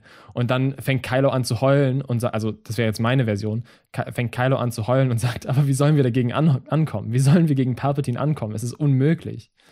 Und dann sagt sie, ja, wenn du findest, dass es unmöglich ist, dann hast du aufgegeben, es tut mir leid. Und dann geht sie. Und dann muss er die, die Also ne, zwei Dialogzeilen oder so, dann wird es halt angesprochen einmal kurz. Ja, Dann hätte ich es vielleicht ja. eher geglaubt. Ja, aber er hätte mehr an seiner eigenen Agenda bleiben müssen. Der mehr folgen müssen. Und ich glaube halt einfach, dass da die Autoren nicht so ganz wussten, was sie mit ihm machen sollen und wie sie ihn als Antagonisten jetzt noch erzählen wollen. Und dadurch halt dann die einfachste Lösung genommen haben und den Imperator geholt haben, zurückgeholt haben.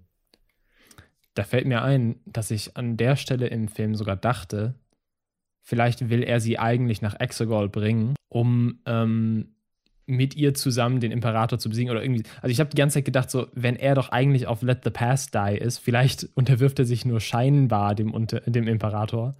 Und eigentlich ist sein Plan, ihn mit Ray zusammen. Das wäre natürlich das gleiche wie mit Snoke in Episode 8 so.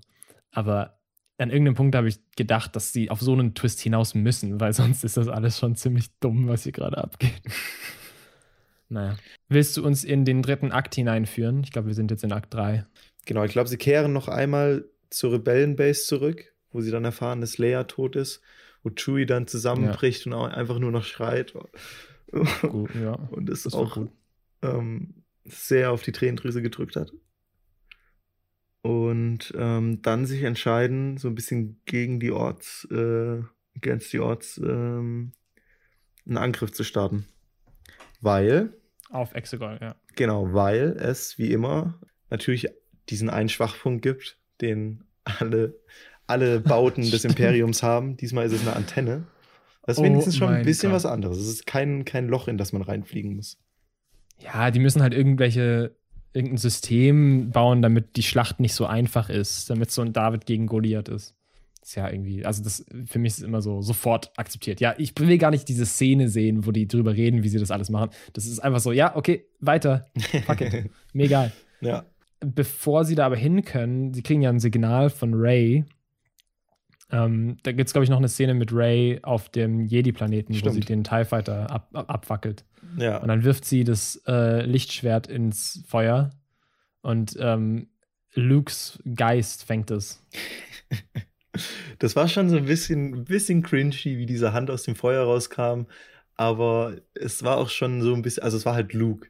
Weißt du, das kann ich mir vorstellen, dass er halt so, Der, er ist halt so. der macht halt so einen Auftritt, auf Ja. jeden Fall. ja. Ist es nicht toll, wie Luke nur durch Episode 8 einen total neuen, super sassigen, irgendwie coolen, humorvollen Charakter bekommen hat? ja, stimmt. Und der auch gut weitergeführt wurde. Der jetzt in Episode 9 auch gut weitergeführt wurde. Ja, allerdings. Richtig stark. Und Aber ähm, was, was, was nimmt sie mit von dieser Insel? ich weiß es gar nicht mehr so richtig. Also ich meine, klar, sie ist von der Motivation überzeugt, dass sie es nicht schafft und Luke überzeugt sie, dass sie es schaffen könnte. Gibt ihr dann diesen ähm, Navigationskristall. Und das Lichtschwert von Leia. Oh, stimmt. Ja, so einfach insgesamt, ne, Phönix aus der Asche, da kommt die Motivation her. Ähm, war auch natürlich sehr hervor, äh, vorhersehbar, dass Luke Ja. da dann nochmal auftauchen würde. Aber hat funktioniert. Gut. Dann kommen wir zur großen Endschlacht. Ja.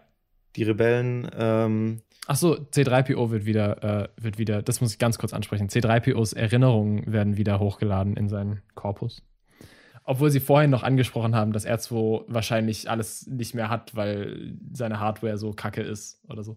Ich fand es so schade, dass, ähm, dass es keinen Moment gab von, dass er, dass er nur seine Erinnerung von 4, 5, 6, 7, 8 und ein bisschen von 9 offenbar wieder bekommen hat. Und nicht die Erinnerungen von Episode, Episoden 1 bis, bis 3 wie geil wäre es gewesen, wenn C3PO in dem Moment sagt: Ach du Scheiße, Darth Vader hat mich erschaffen.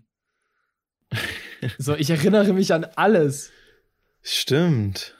Das wäre voll, voll der schöne Tie-In so gewesen noch. Aber naja. Exegol. Ach so, mir fällt gerade ein, ich sehe gerade in einem dieser, dieser Screenshots, ähm, fucking Mary ist einfach in diesem Film. Ja, stimmt. Aber wa also warum? Oder ist es Pippin? Ist es Mary? Nee, es ist Mary. Dominic Monaghan. genau. Super Typ. Oder auch aus Lost kennt man ihn.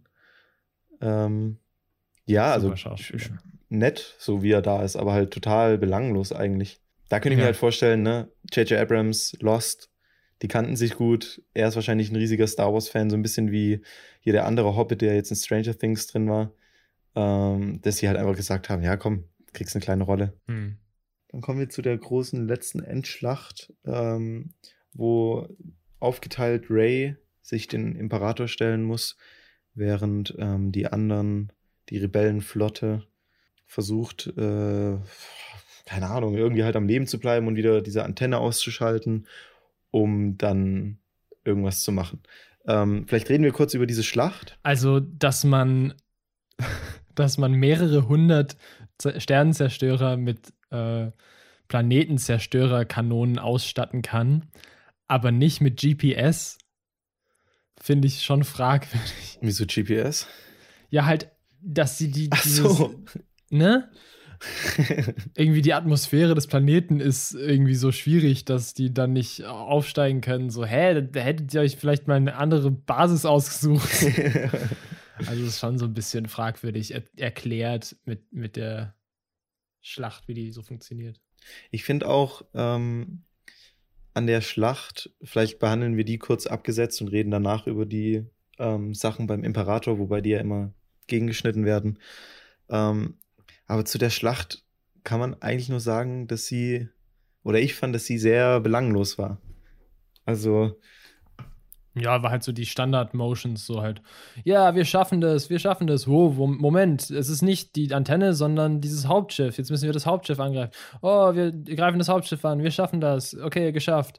Aber Moment, es sind einfach zu viele, wir sterben jetzt alle. Oh nein, jetzt kommen doch die ganzen Rebellen aus der ganzen Galaxie mit Lando und yeah, cool. genau. Also der Moment war Äh, natürlich Cavalry to the cool, rescue. wo diesen ganzen, wo diese ganzen Schiffe auftauchen. Aber ich hatte der immer diesen Avengers Moment, Endgame-Portale-Moment. Ja, ich hatte immer diesen Moment, geil, jetzt macht noch mal eine richtig geile Raumschlacht irgendwie.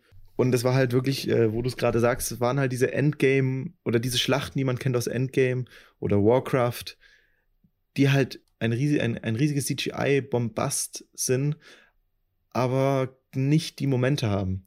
Also ich könnte dir jetzt aus der Schlacht nicht diese einzelnen Momente sagen. Es gibt Ja. einmal den Moment, ähm, dass sie sagen, wir müssen zwischen die Kreuzer, weil dann schießen sie sich ge- gegenseitig, gegenseitig ab. Das war ganz smart. Und es gibt Ja. einmal diesen Moment, wenn halt die ganzen anderen Schiffe auftauchen. Aber man sieht kaum was von der Raumschlacht und es, es, es hat halt einfach nicht diesen Charakter, den jetzt zum Beispiel, ich habe mir im Anschluss nochmal die Raumschlacht halt aus dem allerersten Star Wars angeschaut. Und natürlich, die ist viel kleiner, die ist viel reduzierter, viel schlechter vielleicht. Aber durch, durch diese wenigen Möglichkeiten, die sie hatten, ähm, mussten sie halt mehr Fokus auf, was dort eigentlich passiert, legen. Und sie konnten nicht einfach zeigen, dass die TIE Fighter jetzt da, äh, dass die X-Wing jetzt auf diesen äh, Todesstern zufliegen und dann irgendwie groß geballert wird, während im Todesstern gerade was passiert, sondern sie mussten halt wirklich erzählen, was passiert mit diesen TIE Fightern, was passiert mit den, äh, mit den äh, Y-Fightern, Y-Wings. Y-Wings. Und das war halt einfach, du hast, du warst bei jedem, gefühlt warst du bei jedem Raumschiff, das bei diesem Angriff beteiligt war, warst du dabei. Du hast gesehen, wie es hingekommen ist, du hast gesehen, wie es entweder abgeschossen wurde oder was halt auch immer passiert ist. Und das hattest du auch zum Beispiel bei Rogue One, habe ich mir nicht auch nochmal angeschaut, Ja. wo du auch wieder diese Momente hattest. Du hast den Moment, sie schießen erst, sie kriegen das Schutzschild nicht down, dann kommt diese äh, Hammerhead Corvette oder so, die dann ähm, da so eine neue Taktik verfolgen. Und es war alles viel übersichtlicher und du hast mehr verstanden. Und es war nicht einfach nur ein großes, großes Raumgeballer, in dem am Ende irgendwie die einen halt mehr sterben und die anderen halt weniger. Und sowohl am Anfang als auch wenn dann diese ganzen anderen Schiffe hinzukommen, war das halt einfach ein sehr unübersichtliches, großes Action-Massaker, ohne ja, ja. dass du wirklich da mit, mit, mitfiebern konntest. An der Stelle für unsere neueren Zuschauer, äh, Timo ist ja auch der Kriegsfilme-Konnoisseur unter uns beiden. Ich vertraue da deinem, äh, äh, deinem Urteil sehr, sehr stark auf jeden Fall und ähm, kann dir eigentlich nur zustimmen, dass das sich alles recht bedeutungslos äh, und laut hauptsächlich angefühlt hat. Das ist ja auch der allererste Angriff auf Yavin, ist ja auch einfach eins zu eins ein ähm, Angriff von Zweiten Weltkriegs. Ähm, Flugzeugen so ein bisschen Mhm. halt ins Weltall versetzt. Also wie sie sich bewegen, wie die Taktiken sind und so, das ist alles sehr, sehr nah dran. Ich glaube, wir haben auch bei der Episode 8 äh, Episode von Film Nuggets drüber geredet, ähm, dass ja die Fighter, die kleinen Schiffe im Star Wars-Universum, nutzen die Logik von halt Flugzeugen, von Aerodynamik und die großen Schiffe, die Sternzerstörer, Sternzerstörer und sowas, nutzen die Logik von, äh, von halt Schiffen, von, äh, wie sagt man, nicht Aerodynamik, sondern Äh, Aquadynamik. Aquadynamik, I guess. Ja, genau. komische. Aber es ist halt Rule of Cool, ne? Es sieht halt einfach super aus. Ja. Genau auch wie die Bomber in Episode 8, die halt einfach aus irgendeinem Grund Schwerkraft benutzen. Ja. Äh, Aber da muss man halt auch wieder sagen, so sch- schlecht diese Sequenz vielleicht inszeniert war, da hattest du wenigstens auch wieder Stakes, weißt du? ja, voll. Also mit A. du hast genau verstanden, was da abgeht. Genau. Und du hattest ein Ziel, worauf die Leute hinzugearbeitet haben. Und das Und hat hat sich halt. nicht arbiträr angefühlt. So, ja. oh, jetzt ist das GPS woanders. Äh, Genau. Was äh, Pferde. ja, das war nett. Netter Moment. Scramble their speeders. I can't. They're not using speeders. da, da, da, da. Ja. ja, das war okay. Also, Ja, kann man, kann man machen. Es ist halt auch wieder das, was in Episode 8 angerissen wurde, dieses Natur und die, die, die Leute, ne? The people against the machine und Ja, so. ja. Das ist doch ganz cool. Ähm, was ich nicht verstanden habe, ist, warum Finn und die äh, andere Dame da noch irgendwie gechillt haben ewig und versucht haben, mit dieser Mounted Gun da noch das Kommandozentrum abzuknallen. äh, drehbuchtechnisch halt um den Bösewicht, diesen Captain Price? Nee, wie hieß er? Pride. Nicht General Price. Pride. Genau. Oder Admiral Ähm, vielleicht. fa falsches, falsches Universum. Ähm, um ihm halt noch einen bösen, also einen, ähm, wie nennt man denn das, wenn die Bösewichte halt so extrem offensichtlich sterben, damit du jetzt auch weißt, dass der Böse da gerade seinen Arsch versohlen bekommen hat. Den Moment hatten wir halt bei ihm, dadurch, dass sie diese Kanone kurz geschlossen haben. Man sieht, wie er da so raus explodiert wird aus Ja. dem Cockpit.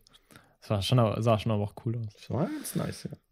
Ja, aber es war halt nochmal so ein Steak irgendwie so, so reinge. Vor allem Rose ist dann so, Finn, lass mal abhauen. Und der so, na, bitch, I got a new sidechick. so, ich mache jetzt hier eine andere Mission. Ja. Keine Ahnung. ja. Ray erreicht Palpatine. Was, also, wie, was? Was, was geht da eigentlich ab? Bei Ray? Was kannst du uns das mal zusammenfassen, was da eigentlich abgeht? Naja, sie sucht den Imperator auf und ähm, will ihn offensichtlich umbringen, kriegt dann aber gesagt, dass das genau das sein soll, was er gerade möchte, weil dann anscheinend alle böse Macht vom Imperator in sie fließen würde. Ähm, wogegen sie sich natürlich mal erstmal, äh, oder was sie halt erstmal nicht so cool findet, dann aber eben offenbart äh, bekommt, dass alle ihre Freunde gerade sterben und der einzige Weg, ähm, die Freunde zu retten, wäre eben den Imperator zu töten und sein Universum zu übernehmen. Was auch wieder eine coole Idee ist, aber Ja. Ein bisschen Coole zu schnell vielleicht wieder kam. Und wie sich dann rausstellt, ja aber auch nur eine List des Imperators ähm, war.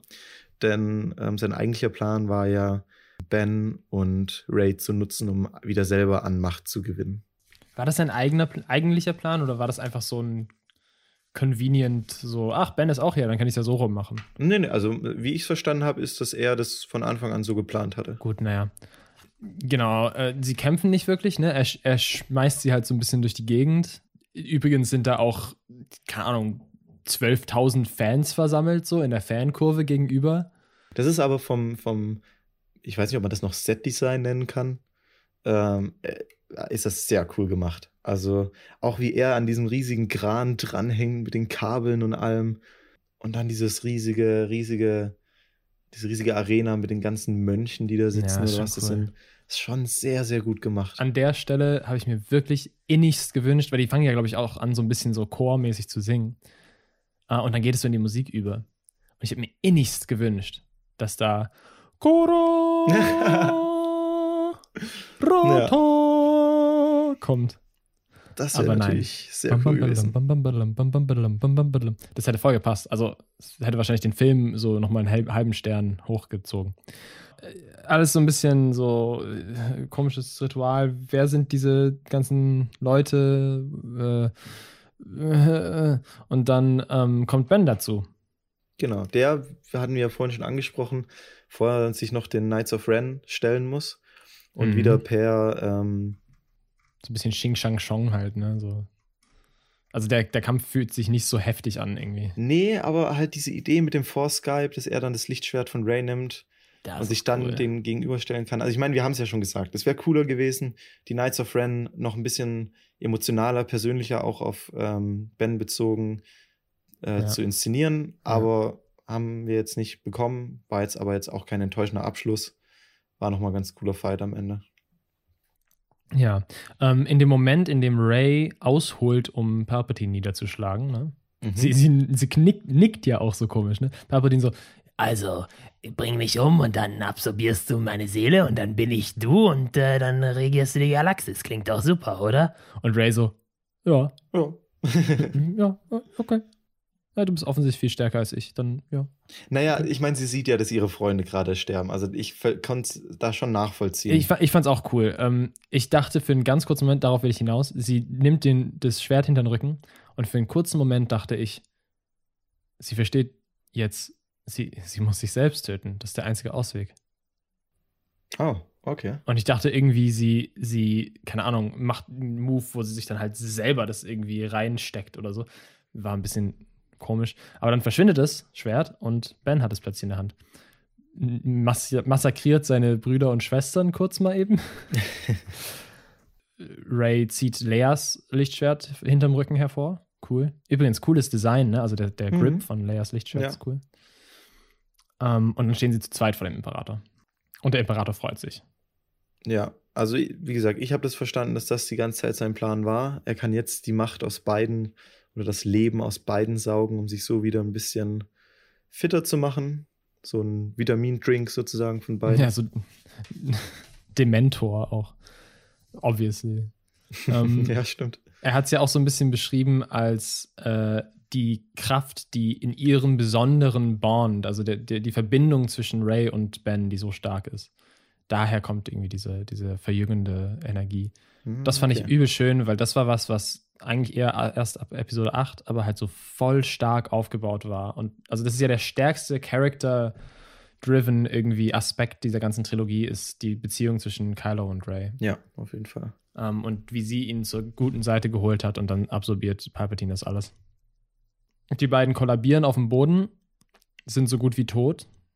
Ähm, und Palpatine schmeißt Kylo in ein Loch. Äh, Ben, sorry. Ben wird in die Schlucht runter ge ge ge geforst. Und dann ein eigentlich sehr cooler Moment. Palpatine richtet die Hände gen Himmel, wo ja inzwischen auch irgendwie dies, dieser Palast so aufgegangen ist, sodass man die Schlacht oben sieht. Und schießt Blitze in den Himmel. Macht den Bassdrop des Jahrhunderts. Alter, das fand ich auch wieder Sounddesign-mäßig nicht so krass natürlich wie der Moment in Episode 8, wo der Ton komplett aussetzt. So ein Scheißmoment. Ach, fuck off.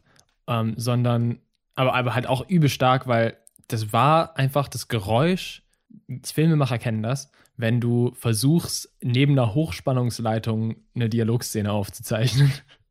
Das war einfach mit dem Mikro an eine extrem hohe Spannung, dieses elektrische, äh, äh, bassige Rauschen. Ja. Oder ähm, unvorsichtige Kinder erkennen es auch, wenn du an eine, an so ein offenes Lichtkabel dran fasst. Bitte, was? Ja, ich bin mal als Kind, waren wir irgendwo bei einer Freundin und die haben gerade umgebaut und da war so ein, so ein Kabel, wo halt eine Lampe drankommt, hing aus der Wand. Und dann bin ich halt mit der Hand so an der Wand lang geschliffen und dann darüber und es hat so, es hat halt so richtig gebrummt. Es war genau dieses Geräusch so, aber in meinem Kopf drin halt. Du hast einfach direkt einen Stromschlag aus der Wand abgekriegt. Deswegen bist du so ein Genie, Timo. Ja, oder, oder vielleicht genau deswegen nicht. Oh, fuck, es wäre so viel mehr möglich gewesen. Wow. Ähm, genau. Super cooler Sounddesign-Moment. Die äh, Rebellenschiffe, irgendwie schafft er es nur, die Rebellenschiffe zu treffen, was ich auch so gedacht habe, so wow, sehr präzise auch. Aber wenn man so mächtig ist, ist man wohl auch präzise. Ähm, er schießt nur die Rebellenschiffe vom Himmel und dann schafft es Ray, glaube ich, aufzustellen. Ne? genau. Sie versucht, die vorigen Generationen zu spüren. Und da kommen ganz viele Stimmen. Genau. Und das ist ja auch, auch so eine große Thematik des Films, ist halt dieser ganze Zusammenhalt. Ne? Du, du bist stärker, wenn du mit den anderen Leuten zusammen bist und die Bösen wollen versuchen, dich alleine wirken zu lassen, selbst wenn du es nicht bist. Das ist ja auch die, also ich würde sagen, das ist die Thematik, die sich durch den Film durchzieht, die sehr oft angesprochen wird, sowohl bei Ray mit den Jedi eben, die, also Rays Stärke, die sie dann am Ende bekommt, eben durch alle Jedi, die jemals existiert haben, sozusagen. und bei Poe und ähm, den anderen eben der Zusammenhalt aus der Gruppe, aus den Rebellen. Also ein ganz Classic, so zu, gemeinsam sind wir stark, Ding. Aber auch ähm, Tradition macht uns stark. Ähm, sie steht auf, sie nimmt das Lichtschwert in die Hand. Palpatine sagt, lol, du stehst ja noch, komm hier, gib dir noch mal ein bisschen, bisschen Schock. Ballert noch mal Blitz auf sie drauf. Sie fängt es mit dem Lichtschwert ab.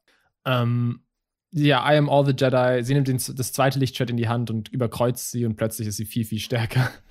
Naja. Aber ist natürlich nicht das Lichtschwert, sondern die Macht genau. und so. Das ist die Visualisierung von dem, was gerade passiert. Und ähm, die Stimmen übrigens im Himmel, ne? Also alle Jedi, die da mit in ihr drin sitzen, sind halt schon auch dann Mace Windu und äh, ich glaube, man hört auch Ahsoka von Clone Wars. oh, krass. Vielleicht hört man auch sogar Anakin, ich weiß es nicht. Ähm, Wäre schon sehr wichtig, dass man auch Anakin hört, aber auf jeden Fall Obi-Wan und so alle. Ja. Ähm, was ich schön finde, weil da so ein bisschen auch die Prequels mal wieder Erlaubnis bekommen zu existieren. Oh, ich krieg halt echt Gänsehaut, wo ich über den Moment nochmal nachdenke. Echt? Wow. Ja. Ich fand den halt ein bisschen schade, weil es das Gegenteil ist von dem, was in Episode 8 versprochen wurde. Aber ja, war schon so okay. irgendwie. Ja, inszenierungstechnisch halt. Ja, und dann schießt sie das Lightning eben zurück, ne? So könnte es nicht wenigstens so ein, so ein kurzer Hin- und Her-Struggle sein. Nee, es ist einfach so. Nee, jetzt reicht's. War halt der One-Liner, der kam halt. Danach muss es halt zu Ende sein. Ja, stimmt schon. Sie bringt Palpatine um und die äh, Blitze hören auf und die Resistance-Schiffe sind erstmal wieder intakt und ich glaube sogar, dass die ganzen ähm, Sternzerstörer explodieren, sobald Palpatine tot ist, aus irgendeinem Grund. Ja, nicht, sogar die überall, ne? sogar auf anderen Planeten. Ah ja, stimmt. Ja, irgendwie auf der ganzen Welt, in, ganzen, in der ganzen Galaxie sind plötzlich alle Sternzerstörer kaputt, weil die, vielleicht weil sie nur von Palpatines Macht aufrechterhalten wurden oder so, kann sein. Ach, und Zori, die Freundin von, von Poe, ist auch dabei bei den Resistance-Leuten, kann man Stimmt. auch mal so nebenbei erwähnen. Nett. Ähm, Ray kollabiert und scheint tot zu sein. Genau. Und Ben natürlich schafft es aus dem, ähm, aus dem Loch herauszuklettern und kommt zu ihr hin. Und das ist eben, was ich, was ich vorhin meinte. Das, was dann passiert, funktioniert nicht so ganz, weil es meiner Meinung nach falsch inszeniert wurde. Äh, falsch Okay. inszeniert wurde. Sowohl Ben als auch Ray sind viel zu lebendig, wenn sie gerade leben, als dass sie dann direkt sterben. So, also Ray- be- ja. es, es beginnt damit, dass Ray wirklich ihre letzte Kraft benutzt hätte sollen, um den Imperator zu stören und wirklich komplett am Ende sein müsste. Aber sie steht relativ gesund da und dann plötzlich fällt sie um. Genau. Und Ja. Ben müsste halt auch aus, aus dem Graben gekrochen kommen und einfach nur noch ein Häufchen Elend sein. So dass beide zueinander wirklich hingekrochen kommen und äh, so, du merkst halt, beide sind eigentlich fast tot. Ray stirbt dann. Ben übernimmt dann ihre Fähigkeit, um sie zu retten. Und Also ich fand die tote Ray war schon sehr tot. Ich fand es richtig krass, wie bleich und ja, das haben wir sehr gut gemacht. Ja. fla flaxide sie war, falls das ein Wort ist. Weißt du, ich meine, also halt un unsteif. Ja, und dann für einen kurzen Moment leben beide und haben diesen einen Moment, auf den wahrscheinlich alle gewartet haben die ganze Zeit. Und wie gesagt, es, es war schon sehr gut, dieser Moment, aber nicht so ganz glaubwürdig. Also ich glaube wirklich Ja. dadurch, dass halt die beiden dann doch irgendwie zu lebendig wirken für den Moment, dass sie sich da gerade gegenseitig das Leben retten und halt am Ende Ben stirbt für Ray nimmst du das Szenen vielleicht nicht ganz so ab und für mich hat es halt so ein bisschen diesen Moment gestört. Also der Kuss ist das eine. Der Raylo-Kuss. Fühlt sich ein bisschen Fanservice an, so. Für mich in dem Moment, es hat sich so aufgebaut, ich dachte so, jetzt müssten sie sich eigentlich noch küssen. Sie küssen sich, ich dachte so, uh, geil. Irgendwie schön, dass sie, dass sie das jetzt mal machen, dass sie das so irgendwie definieren, jetzt äh, auch erzählerisch, dass Ja, das irgendwie ja. mehr ist als nur eine Allianz. Ähm, gleichzeitig die ganze romantische Spannung zwischen ihnen ist eigentlich ja nur in Episode 8 präsent. Und äh, in Episode 9, der Film fühlt sich halt auch wieder so komisch asexuell an, irgendwie. Ähm, deswegen, äh, irgendwie fand ich das unpassend. Ähm, aber trotzdem schön, dass sie sich küssen. Und danach ist es halt das Komische, dass, wie du sagst, Kylo, also Ben wirkt so äh, lebendig, auch nachdem er sie rettet. Und sie sitzt, sie setzt sich auf, sie küssen sich, sie lächeln. Kylo lächelt zum ersten und einzigen Mal in der Oh ja. gesamten Trilogie. Ja. Und dann fällt Kylo einfach hintenrücks um. Aber halt auch noch so, so nicht so auf einen Schlag, sondern er rollt sich noch so ein bisschen ab, weil der Schauspieler sich ja nicht den Kopf anschlagen will, so gefühlt. Und hat wirklich, glaube ich, das ganze Kino gelacht. Bei uns auch. Und also bei uns wirklich, wir hatten so ein scheiß Publikum im Kino. Ich war kurz Ja. davor, die Leute hinter mir echt anzuschreiben, weil das wirklich die letzte halbe Stunde durchgehend eigentlich von denen hinten irgendwie Kommentare kamen. Aber äh, ich kann es nachvollziehen, weil es halt nicht so gut funktioniert hat. Zum anderen, die Idee dahinter ist halt einfach gut. Also ich, von allen Ausgängen ist das schon einer, der sehr gut funktioniert. Und ich glaube, wenn die beiden halt noch ein bisschen mehr so richtig dreckig im, im Schlamm sich da noch ähm, komplett das letzte bisschen Leben ähm, rausgespielt hätten, hätten. ja, dann, dann wäre das halt einfach überzeugender gewesen. Ja, also es ist wieder eine Inszenierungsfrage. Ich finde das einfach ein bisschen zu cheesy, zu straightforward inszeniert. Zu unehrlich mit, mit dem, was sie eigentlich. Also es hätte viel dreckiger und härter sein müssen, wie du gesagt Und vielleicht hast. auch länger einfach. Es Also war auch der wieder Kuss, sehr ich- schnell. wir sprechen jetzt schon beide nur von, der, von dem Kuss, oder? Das, der hätte dreckiger und härter und länger sein müssen. Ja, genau. ja, ähm, also, ich glaube, Ray lässt. Ah, nee, ben, ben löst sich in Luft auf, wie ein echter Jedi. Super cool. Schade, dass danach sein Force Ghost nicht nochmal auftritt. Ja, das sowieso. Also, das hat mich auch wirklich geärgert. Vor allem, weil es ist nicht so geil, was danach noch passiert. Also, man hätte vielleicht doch noch mal so ein bisschen auf die Beziehung zwischen den beiden eingehen können und nicht diesen furchtbar cheesigen Abgang da, den wir dann mit dem letzten Satz von Ray haben. Ja. Also, dass Ben stirbt, ist natürlich auch total dramatisch korrekt. Es fühlt sich sehr, sehr traurig an, weil jetzt hätte er sein Leben erst beginnen können, so als guter Jedi endlich. Äh, Hier nochmal an der Stelle ähm, Plotholes und so. Jedis sollen A, eigentlich abstinent sein und B, fucking Anakins ganze Story dreht sich nicht nur um seine Abstinenz und die er bricht, sondern auch um die Tatsache, dass man mit der Macht Leute nicht vom Tod zurückholen kann. Ja. Wenn sie das ein bisschen stärker betont hätten, dass man es nur kann, wenn man sich selber dafür aufgibt, vielleicht würde es dann besser funktionieren. Aber eigentlich ist Anakins ganzer Struggle an der Stelle ziemlich äh, reduziert, sobald Kylo da äh, ne, einfach Ray wiederbelebt. Aber na gut. Ich meine, Palpatine hat sich ja auch irgendwie selbst wiederbelebt, nachdem er explodiert ist. in, einem in einer Raumstation, die so groß ist wie ein Mond. Ähm, aber gut, sie kehren alle zurück auf ihren Heimatplaneten, auf ihren Main-Planeten, feiern. Äh, es gibt den ersten homosexuellen Kuss der Star Wars-Geschichte, Mhm. aber wenn man blinzelt, kann man den auch verpassen. Und dann war es es auch irgendwie schon, ne? So Es gibt eben noch diesen Moment am Ende, wo Ray die Lichtschwerter von Luke und Ray. Luke und Leia. Äh, ja, sorry. Von Luke und Genau, das ist die letzte Szene. Sie geht nach Tatooine. Wir haben wieder den Binary Sunrise. Sie rutscht auf so einem alten Stück Junk irgendwie so äh, den Sand runter Ja. und guckt sich äh, Lukes äh, Heimathäuschen äh, an, wo ich auch dachte, das ist es, also ist es noch nicht irgendwie weiterverkauft worden? So, ist doch eine Farm, so kann man doch benutzen.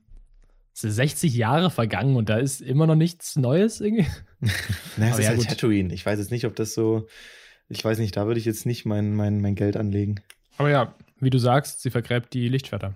Was an sich ein schöner Abschluss ist, eigentlich. Sie vergräbt sie auch mit der Macht. Wobei ich dann auch so dachte, so wow, in den Sand hinein. Du musst ja dann auch schon tief in die Erdkruste hin, also, weil das ist, das hat so ein Gefühl von irgendwie Unendlichkeit, dass sie da jetzt für immer bleiben. Aber halt in ein paar tausend Jahren ist die Farm wahrscheinlich abgerissen, die Sand, Sand, der Sand hat sich verschoben und so, da werden die ja wieder einfach ausgegraben irgendwann. wahrscheinlich. Was sehen wir dann in Episode 10 wahrscheinlich? Wie hat sie eigentlich Lukes Lichtschwert wieder zusammengesetzt? Wurde das irgendwie mal angesprochen? Ist es jemals kaputt gegangen? In acht? War doch ein Riesenmoment. Weil Ray und äh, Kylo das so zwischen sich hin und her ziehen und dann zerbricht es. Statt dass sie Leias Lichtschwert holt oder so, dass sie ihr eigenes schmiedet. Macht sie ja auch. Macht sie auch, genau. Sie verbrennt, sie ver, ver, ver, vergräbt die zwei Lichtschwerter und dann äh, ne, zündet sie ihr eigenes, was vom Grip übrigens so aussieht, als wäre es ein Doppellichtschwert. Und weißt du das noch? Oder vielleicht warst du da, vielleicht kannten wir uns da noch nicht. Aber Junge, im, beim Trailer von Episode 7 habe ich gesagt, die mit dem Stock Von ihrem Design her würde ich sagen, die kriegt ein doppeltes gelbes Lichtschwert.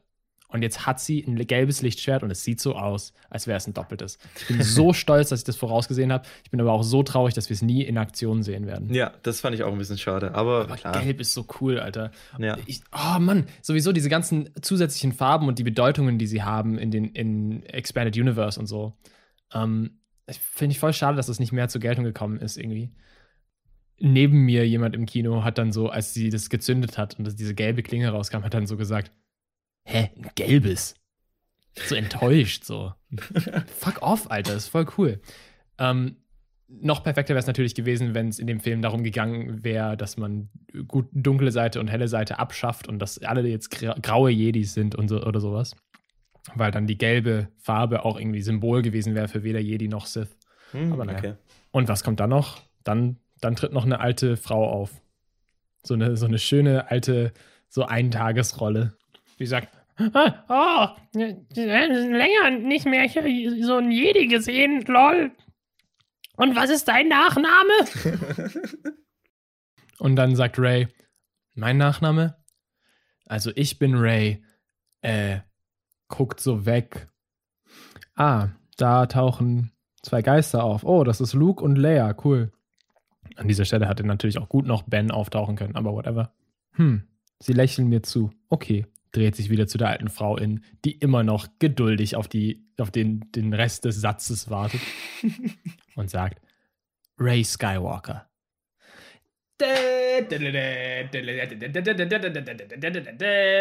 Ja, fuck, keine Ahnung. Äh, adoptiv, äh, keine Ahnung. Ist das leg legal geändert? Kann sie da, I don't know. Darf sie das denn überhaupt? Naja, Luke hat ihr ja zugenickt. Also es ist ja, da ist halt wieder Papierknistern, weil du hörst halt, ah, er wollte auf diese Theorien der Fans eingehen. Das ist Ray jetzt ein Skywalker? Wer ist ein Skywalker?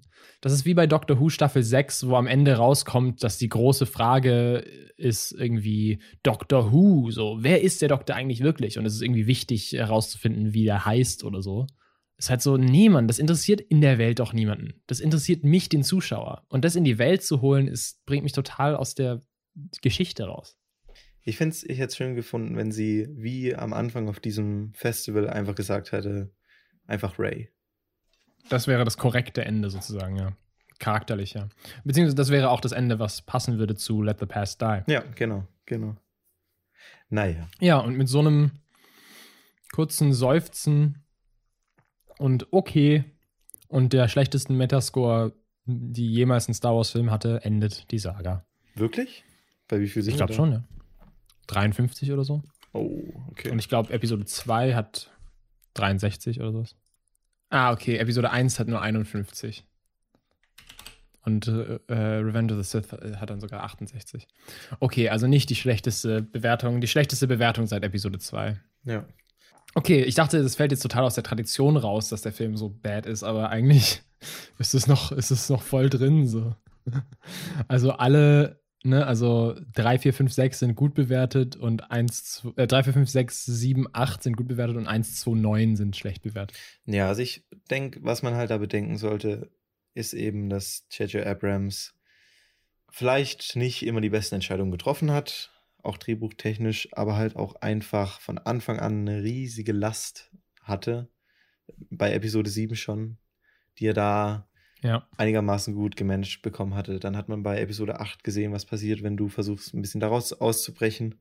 Und es ist einfach ein riesiges, ein riesiges Problem eigentlich. So Ja. ne, die, die ganze Saga an sich. Also natürlich zum einen hast du die Sache, dass sie von Anfang an halt, also der Grund, warum sie gemacht wurde, ist, um das Geld wieder reinzubekommen, was Disney damals für Lucasfilm ausgegeben hat. Was schon mal zeigt, dass da jetzt nicht unbedingt der kreative Hochgedanke dahinter steckt. Dann hast du das Problem, dass du diese riesige Fanbase hast, die gespalten ist in ähm, die jungen Zuschauer, die es vielleicht noch aus Clone Wars kennen, die schon etwas älteren Zuschauer, die halt, ähm, so wie ich, mit der ähm, alten, mit der neuen Trilogie, also mit der mittleren Trilogie aufgewachsen sind, die vielleicht gar nicht so schlecht von, äh, fanden. Und dann eben noch die ganz alt eingesessenen, ähm, die halt noch die alte Trilogie kennen. Und das musst du irgendwie unter einem Hut bringen. Ähm, und natürlich dann auch noch die Leute, die Star Wars nicht kennen und vielleicht einfach nur einen guten Actionfilm haben wollen. Das war bei Episode 7 schon sehr schwierig. Und dann auch noch bei Episode 9, wo du Episode 8 dazwischen hast, wo das, es ist halt in eine andere Richtung dann auch noch gegangen. Und jetzt musst du das irgendwie zu einem Ende bekommen mit diesem ganzen Druck, den du schon seit Episode 7 hast. Das ist einfach so eine riesige Verantwortung, die ja. da liegt. Und deswegen sch schwierig, das Ganze objektiv ähm, dann be zu bewerten. Ja, also um irgendwie auf eine Art Fazit zu kommen. Ich glaube, wir haben jetzt viel gelernt über die letzten Jahre mit diesen riesen Saga-Projekten. Ähm, Star Wars 9 ist ja trägt eine ähnliche Verantwortung oder eine ähnliche Last wie auch Endgame trug. Bei Endgame hat es wesentlich besser funktioniert, aber ich glaube, das ist auch nicht so eine strenge Welt und nicht so eine strenge Plotline. Äh, wir haben den Film ja auch relativ detailliert auseinandergenommen und auch dann gefunden am Ende, dass er storytechnisch viel weniger geschafft hat, als er hätte schaffen können. Und eben auch auf eine Art unter der Last der äh, zu beendenden Subplots und so ein bisschen zusammengebrochen ist. Und vor allem auf der, auf, auf der Entscheidung, was man thematisch eigentlich verhandeln will. Also hier finde ich, ist der große Fehler, dass sie nicht an dem Thema äh, festgehalten haben, was sie in 8 eröffnet haben, nämlich Let the Past Die. Und den Endgame, finde ich, äh, haben sie ebenso am falschen Thema festgehalten. Sie haben den Film vereinfacht, statt irgendwie auf Thanos und die Bedeutung seiner Aktion und so einzugehen. Bla bla bla. Kann man ja sich auch nochmal anhören, die Episode. Das Fazit an der Stelle ist, so mutig es war, dieses Marvel Cinematic Universe aufzuziehen und genauso dieses, äh, diese neue Star Wars Trilogie aufzuziehen, es ist ja doch irgendwie wieder ein Safe Play im Endeffekt. Die Filmemacher haben sich nicht getraut, das im, im kleinsten Maße ein bisschen revolutionär zu sein, außer jetzt halt bei Episode 8, würde ich sagen. Und genauso eigentlich auch bei Infinity War. Das war ja genau wie Episode 8 so ein totaler Gamechanger, der dann mit dem nächsten Film wieder rückgängig gemacht wurde. Was bedeutet das für die Industrie? Ja, selbst auf dem höchsten Niveau wird es immer noch irgendwie safe geplayt und das schadet den Geschichten. Also zweifelsohne, die Geschichten werden schwächer, dadurch, dass die Leute immer es offen lassen müssen für, ja, vielleicht machen wir ja noch eine Episode. Und oh, Fanservice ist viel wichtiger als Theme und Charaktermotivation und Plotkohärenz. Das ist halt immer die Frage, wie du letztendlich diesen Film reflektieren sollst. Weil ich denke, was die meisten Menschen eben machen, was nichts Schlechtes ist, das muss ein Film aushalten können, ist halt den Film für sich zu bewerten. Und die Verantwortung, die du gerade eben genannt hast, die liegt dann eben halt bei den Filmemachern, ähm, das irgendwie so abzudecken, dass dieses enttäuschende Gefühl nicht entsteht, selbst wenn du das reflektierst. Weißt du, es werden sich nicht viele Gedanken machen ähm, in die Richtung, äh, ja, die leider. du gerade gesprochen hast sondern die meisten wollen halt einfach einen guten Star Wars-Film sehen, was ja Ich finde halt okay nur, dass, im, also ich betrachte das aus dem Prozess des Herstellens eines Drehbuchs. Und da finde ich, musst du dich festhalten an einem starken Theme oder einem starken Charakter oder es ist ja eigentlich alles dasselbe. Also irgendwie einer, einer starken zentralen Idee, die alles antreibt.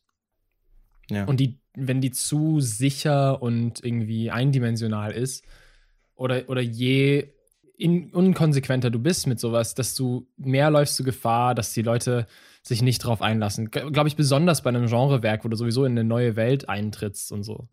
Und das war doch gerade die Stärke von Game of Thrones und dann die Enttäuschung auch von der achten Staffel, ohne was zu spoilen, dass es halt nicht diese Konsequenz beibehalten hat, die es am Anfang hatte. Also, also Game of Thrones ist so durchgestartet, glaube ich, weil es eben so eine Konsequenz hatte. Und 7 und 8 haben mhm. das auch irgendwie versprochen und das wurde jetzt wieder enttäuscht bei Episode 9. Aber fandest du, dass es bei Episode naja, 7 zumindest, wurde? Ja. Weil wirklich konsequent würde ich den Film jetzt nicht bezeichnen. Auf jeden Fall wurde, wurde eine krasse neue Story, neue Horizonte wurden irgendwie versprochen. Die haben wir jetzt nicht bekommen. Und ich glaube, du musst halt als Filmemacher bei so großen Projekten vor allem, musst halt immer eine unfassbare Gratwanderung machen. Ob du die Leute jetzt enttäuschst, aber da, da das irgendwie alles nur Wiederholung ist von dem, was sie schon kennen. Aber gleichzeitig wollen sie ja Nostalgie-Trips und so.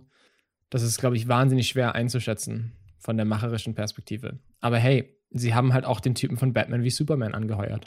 Also ich denke, was du halt vielleicht sagen kannst, No hate, no hate. jetzt auf die ganze, auf die ganzen drei Filme bezogen, vielleicht war J.J. Abrams nicht der perfekte Regisseur und vielleicht war auch Ryan Johnson nicht der perfekte Regisseur für die Art. Und von vielleicht hätten sie sich überlegen sollen, alle drei Filme zu schreiben, bevor sie anfangen, den ersten zu produzieren. Das wäre vielleicht eine Option Ja. gewesen. Ja. Und vielleicht hätten sie einfach die Thrawn-Trilogie adap adaptieren sollen. Oder die Jason und Jaina-Geschichten von Legends. Vielleicht hätten die das einfach adaptieren sollen. Ich glaube, jemand, der von Disney das Angebot bekommen hätte, mach einen neuen Star Wars-Film, hätte nicht so viel auf den alten Star Wars-Film basieren lassen, hätte ähm, nicht die Charaktere so stark nochmal mit einbezogen. Einfach weil er diese Problematik, die wir jetzt gerade angesprochen haben, wahrscheinlich genauso sehen würde. Und da ist eben das Problem, dass das halt vermutlich auch zum großen Teil die Vorgabe von Disney war.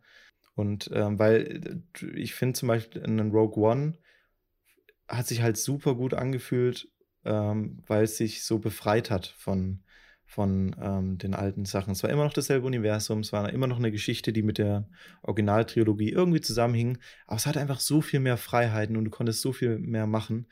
Und in den neuen Filmen ah, fühlt sich das halt irgendwie immer wie ein großes Handicap an. Ähm, mehr wie eine nostalgische Bereicherung. Gut, Ich würde dich noch fragen, wie bist du denn jetzt aus dem Film rausgegangen? Also, was war jetzt so dein Gefühl am Ende? Ich bin rausgegangen und habe zu einer Freundin gesagt, äh, genau wie bei Endgame, ähm, im ersten Moment finde ich super toll. Ich bin emotional komplett aufgelöst. Ich habe rote Augen. Ich bin am Ende. Ich bin erfüllt in irgendeiner Form. Kathartisch berührt. Genau wie bei, End also bei Endgame bin ich auch rausgegangen und habe ihm erstmal fünf Sterne gegeben, weil ich mich so gefühlt habe. Und dann später, nachdem wir den Podcast gemacht hatten und so, habe ich ihm nochmal drei Sterne gegeben. Genau, also im ersten Moment total aufgelöst und, und so. Und dann haben wir angefangen darüber zu reden und dann so, bis der Abend vorbei war, lag ich dann im Bett mit dem MacBook und habe schon angefangen, an meiner eigenen Version vom Drehbuch zu schreiben. Von daher habe versucht, alles zu, zu reparieren und so. Und in meiner Version vom Drehbuch geht es darum, dass Kylo ähm, die Knights of Ren rekrutiert und zusammen und zwei davon äh, lehnen sich gegen ihn auf, weil er die, die Wege der Sith abgelegt hat jetzt und ähm, äh, die muss er dann ab, abstechen und die restlichen tun sich dann mit ihm zusammen. Der New Order durchforstet die Galaxie nach allen Überbleibseln von Sith und Jedi-Kultur und zerstört sie. Ähm, sie müssen nicht nach Exegol, sondern sie müssen ähm, auf den Planeten mit dem ersten Jedi-Tempel, Tython ist es bei mir. Es könnte auch Coruscant sein, aber es wäre vielleicht ein bisschen anstrengend. Und dann, äh, und, und Rays Story ist, dass sie die ersten äh, Kinder gefunden haben, die die Macht beherrschen und wollen eine Jedi-Akademie aufbauen und damit der Resistance zu helfen, irgendwie. Und sie äh, fühlt sich aber nicht bereit, eine Lehrerin zu sein. Und deswegen versucht sie Guidance bei den alten Jedi-Tempeln und Büchern und so. Und so kommen die dann zusammen. Und Ray muss dann lernen, die Vergangenheit äh, zu zerstören. Und Kylo muss aber lernen, dass er die Vergangenheit nicht ohne weiteres zerstören kann. Nämlich der Geist von Snoke ist auch noch irgendwie unterwegs ähm, in irgendeiner Form. Es gibt ja auch Force Ghosts bei Jedi. Ich würde gerne mal einen Sith Force Ghost sehen. Ich stelle mir die vor wie so eine gesichtslose rote Masse, die einfach voller, voller Hass ist. Und irgendwie muss er sich damit auseinandersetzen. Sie, also ich glaube trotzdem, dass Kylo aber der, der Main Antagonist ist. Kylo muss aber lernen, dass um die Vergangenheit zu zerstören, er sich auch selbst zerstören muss. Und am Ende läuft es auf sowas ähnliches hinaus, dass er sich dann für Ray opfert. Oh, da fällt mir ein. Wir hatten so eine Theorie, die ganz kurz aufgeblitzt ist. Ja. Noch eine Theorie, dann höre ich auf, so viel zu labern. Vielen Dank fürs Zuhören, Leute. Das ist der ganze Podcast, das ist nur wir labern halt. Wir hatten ganz kurz die Theorie, dass Kylo Ray in dem Moment, in dem er sie küsst und wiederbelebt und alles, durch die Macht schwängert und sie dann, als sie nach Tatooine geht, in irgendeiner Form in der Zeit zurückreist und das, ähm, das dann eine Zeitschleife ist und sie ist Shmi, die Mutter von Anakin. What? Das war irgendwie die Theorie. Wäre das nicht super fucking lustig? Weil ich habe ja vor dem Film auch immer gesagt, der muss irgendwas mit Zeitreise machen. Das ist das Einzige, was in Star Wars noch nicht vorgekommen ist, ist Zeitreise. Ja, zum Glück. Ja, zum Glück schon. Aber einfach nur so eine lustige Idee. Was ist, wenn Ray am Ende Anakins Mutter ist und das in der Form dann sich der Kreis schließt? Ja, ja, das ist eine gute Idee. Aber ich meine, Shmi hat ja eigentlich auch Geschwister und so. Funktioniert also nicht. Wie bist du aus dem Film rausgegangen? Ja, also ich bin insgesamt sehr positiv aus dem Film rausgegangen, aber ich musste mich auch genau an das erinnern, was du meintest, dass du damals erzählt hattest, dass du aus Endgame eben emotional, sozusagen emotionalisiert gut rausgegangen bist. Und ich genau, glaube, genau das ist es halt. Also der Film hat mir ein gutes Gefühl gegeben, weil die Charaktere halt dann doch zu einem ganz guten Abschluss gekommen sind. Der Fakt, dass mir klar wurde, dass das halt doch ein sehr noch ein Abenteuerfilm ist, mehr als es Episode 8 war, hat dann auch nochmal geholfen, das Ganze ein bisschen besser zu einzuordnen.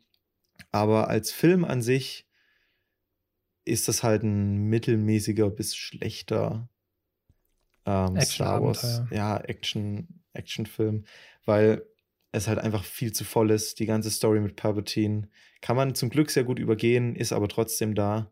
Die, die erste Hälfte des Films ist einfach komplett überhetzt.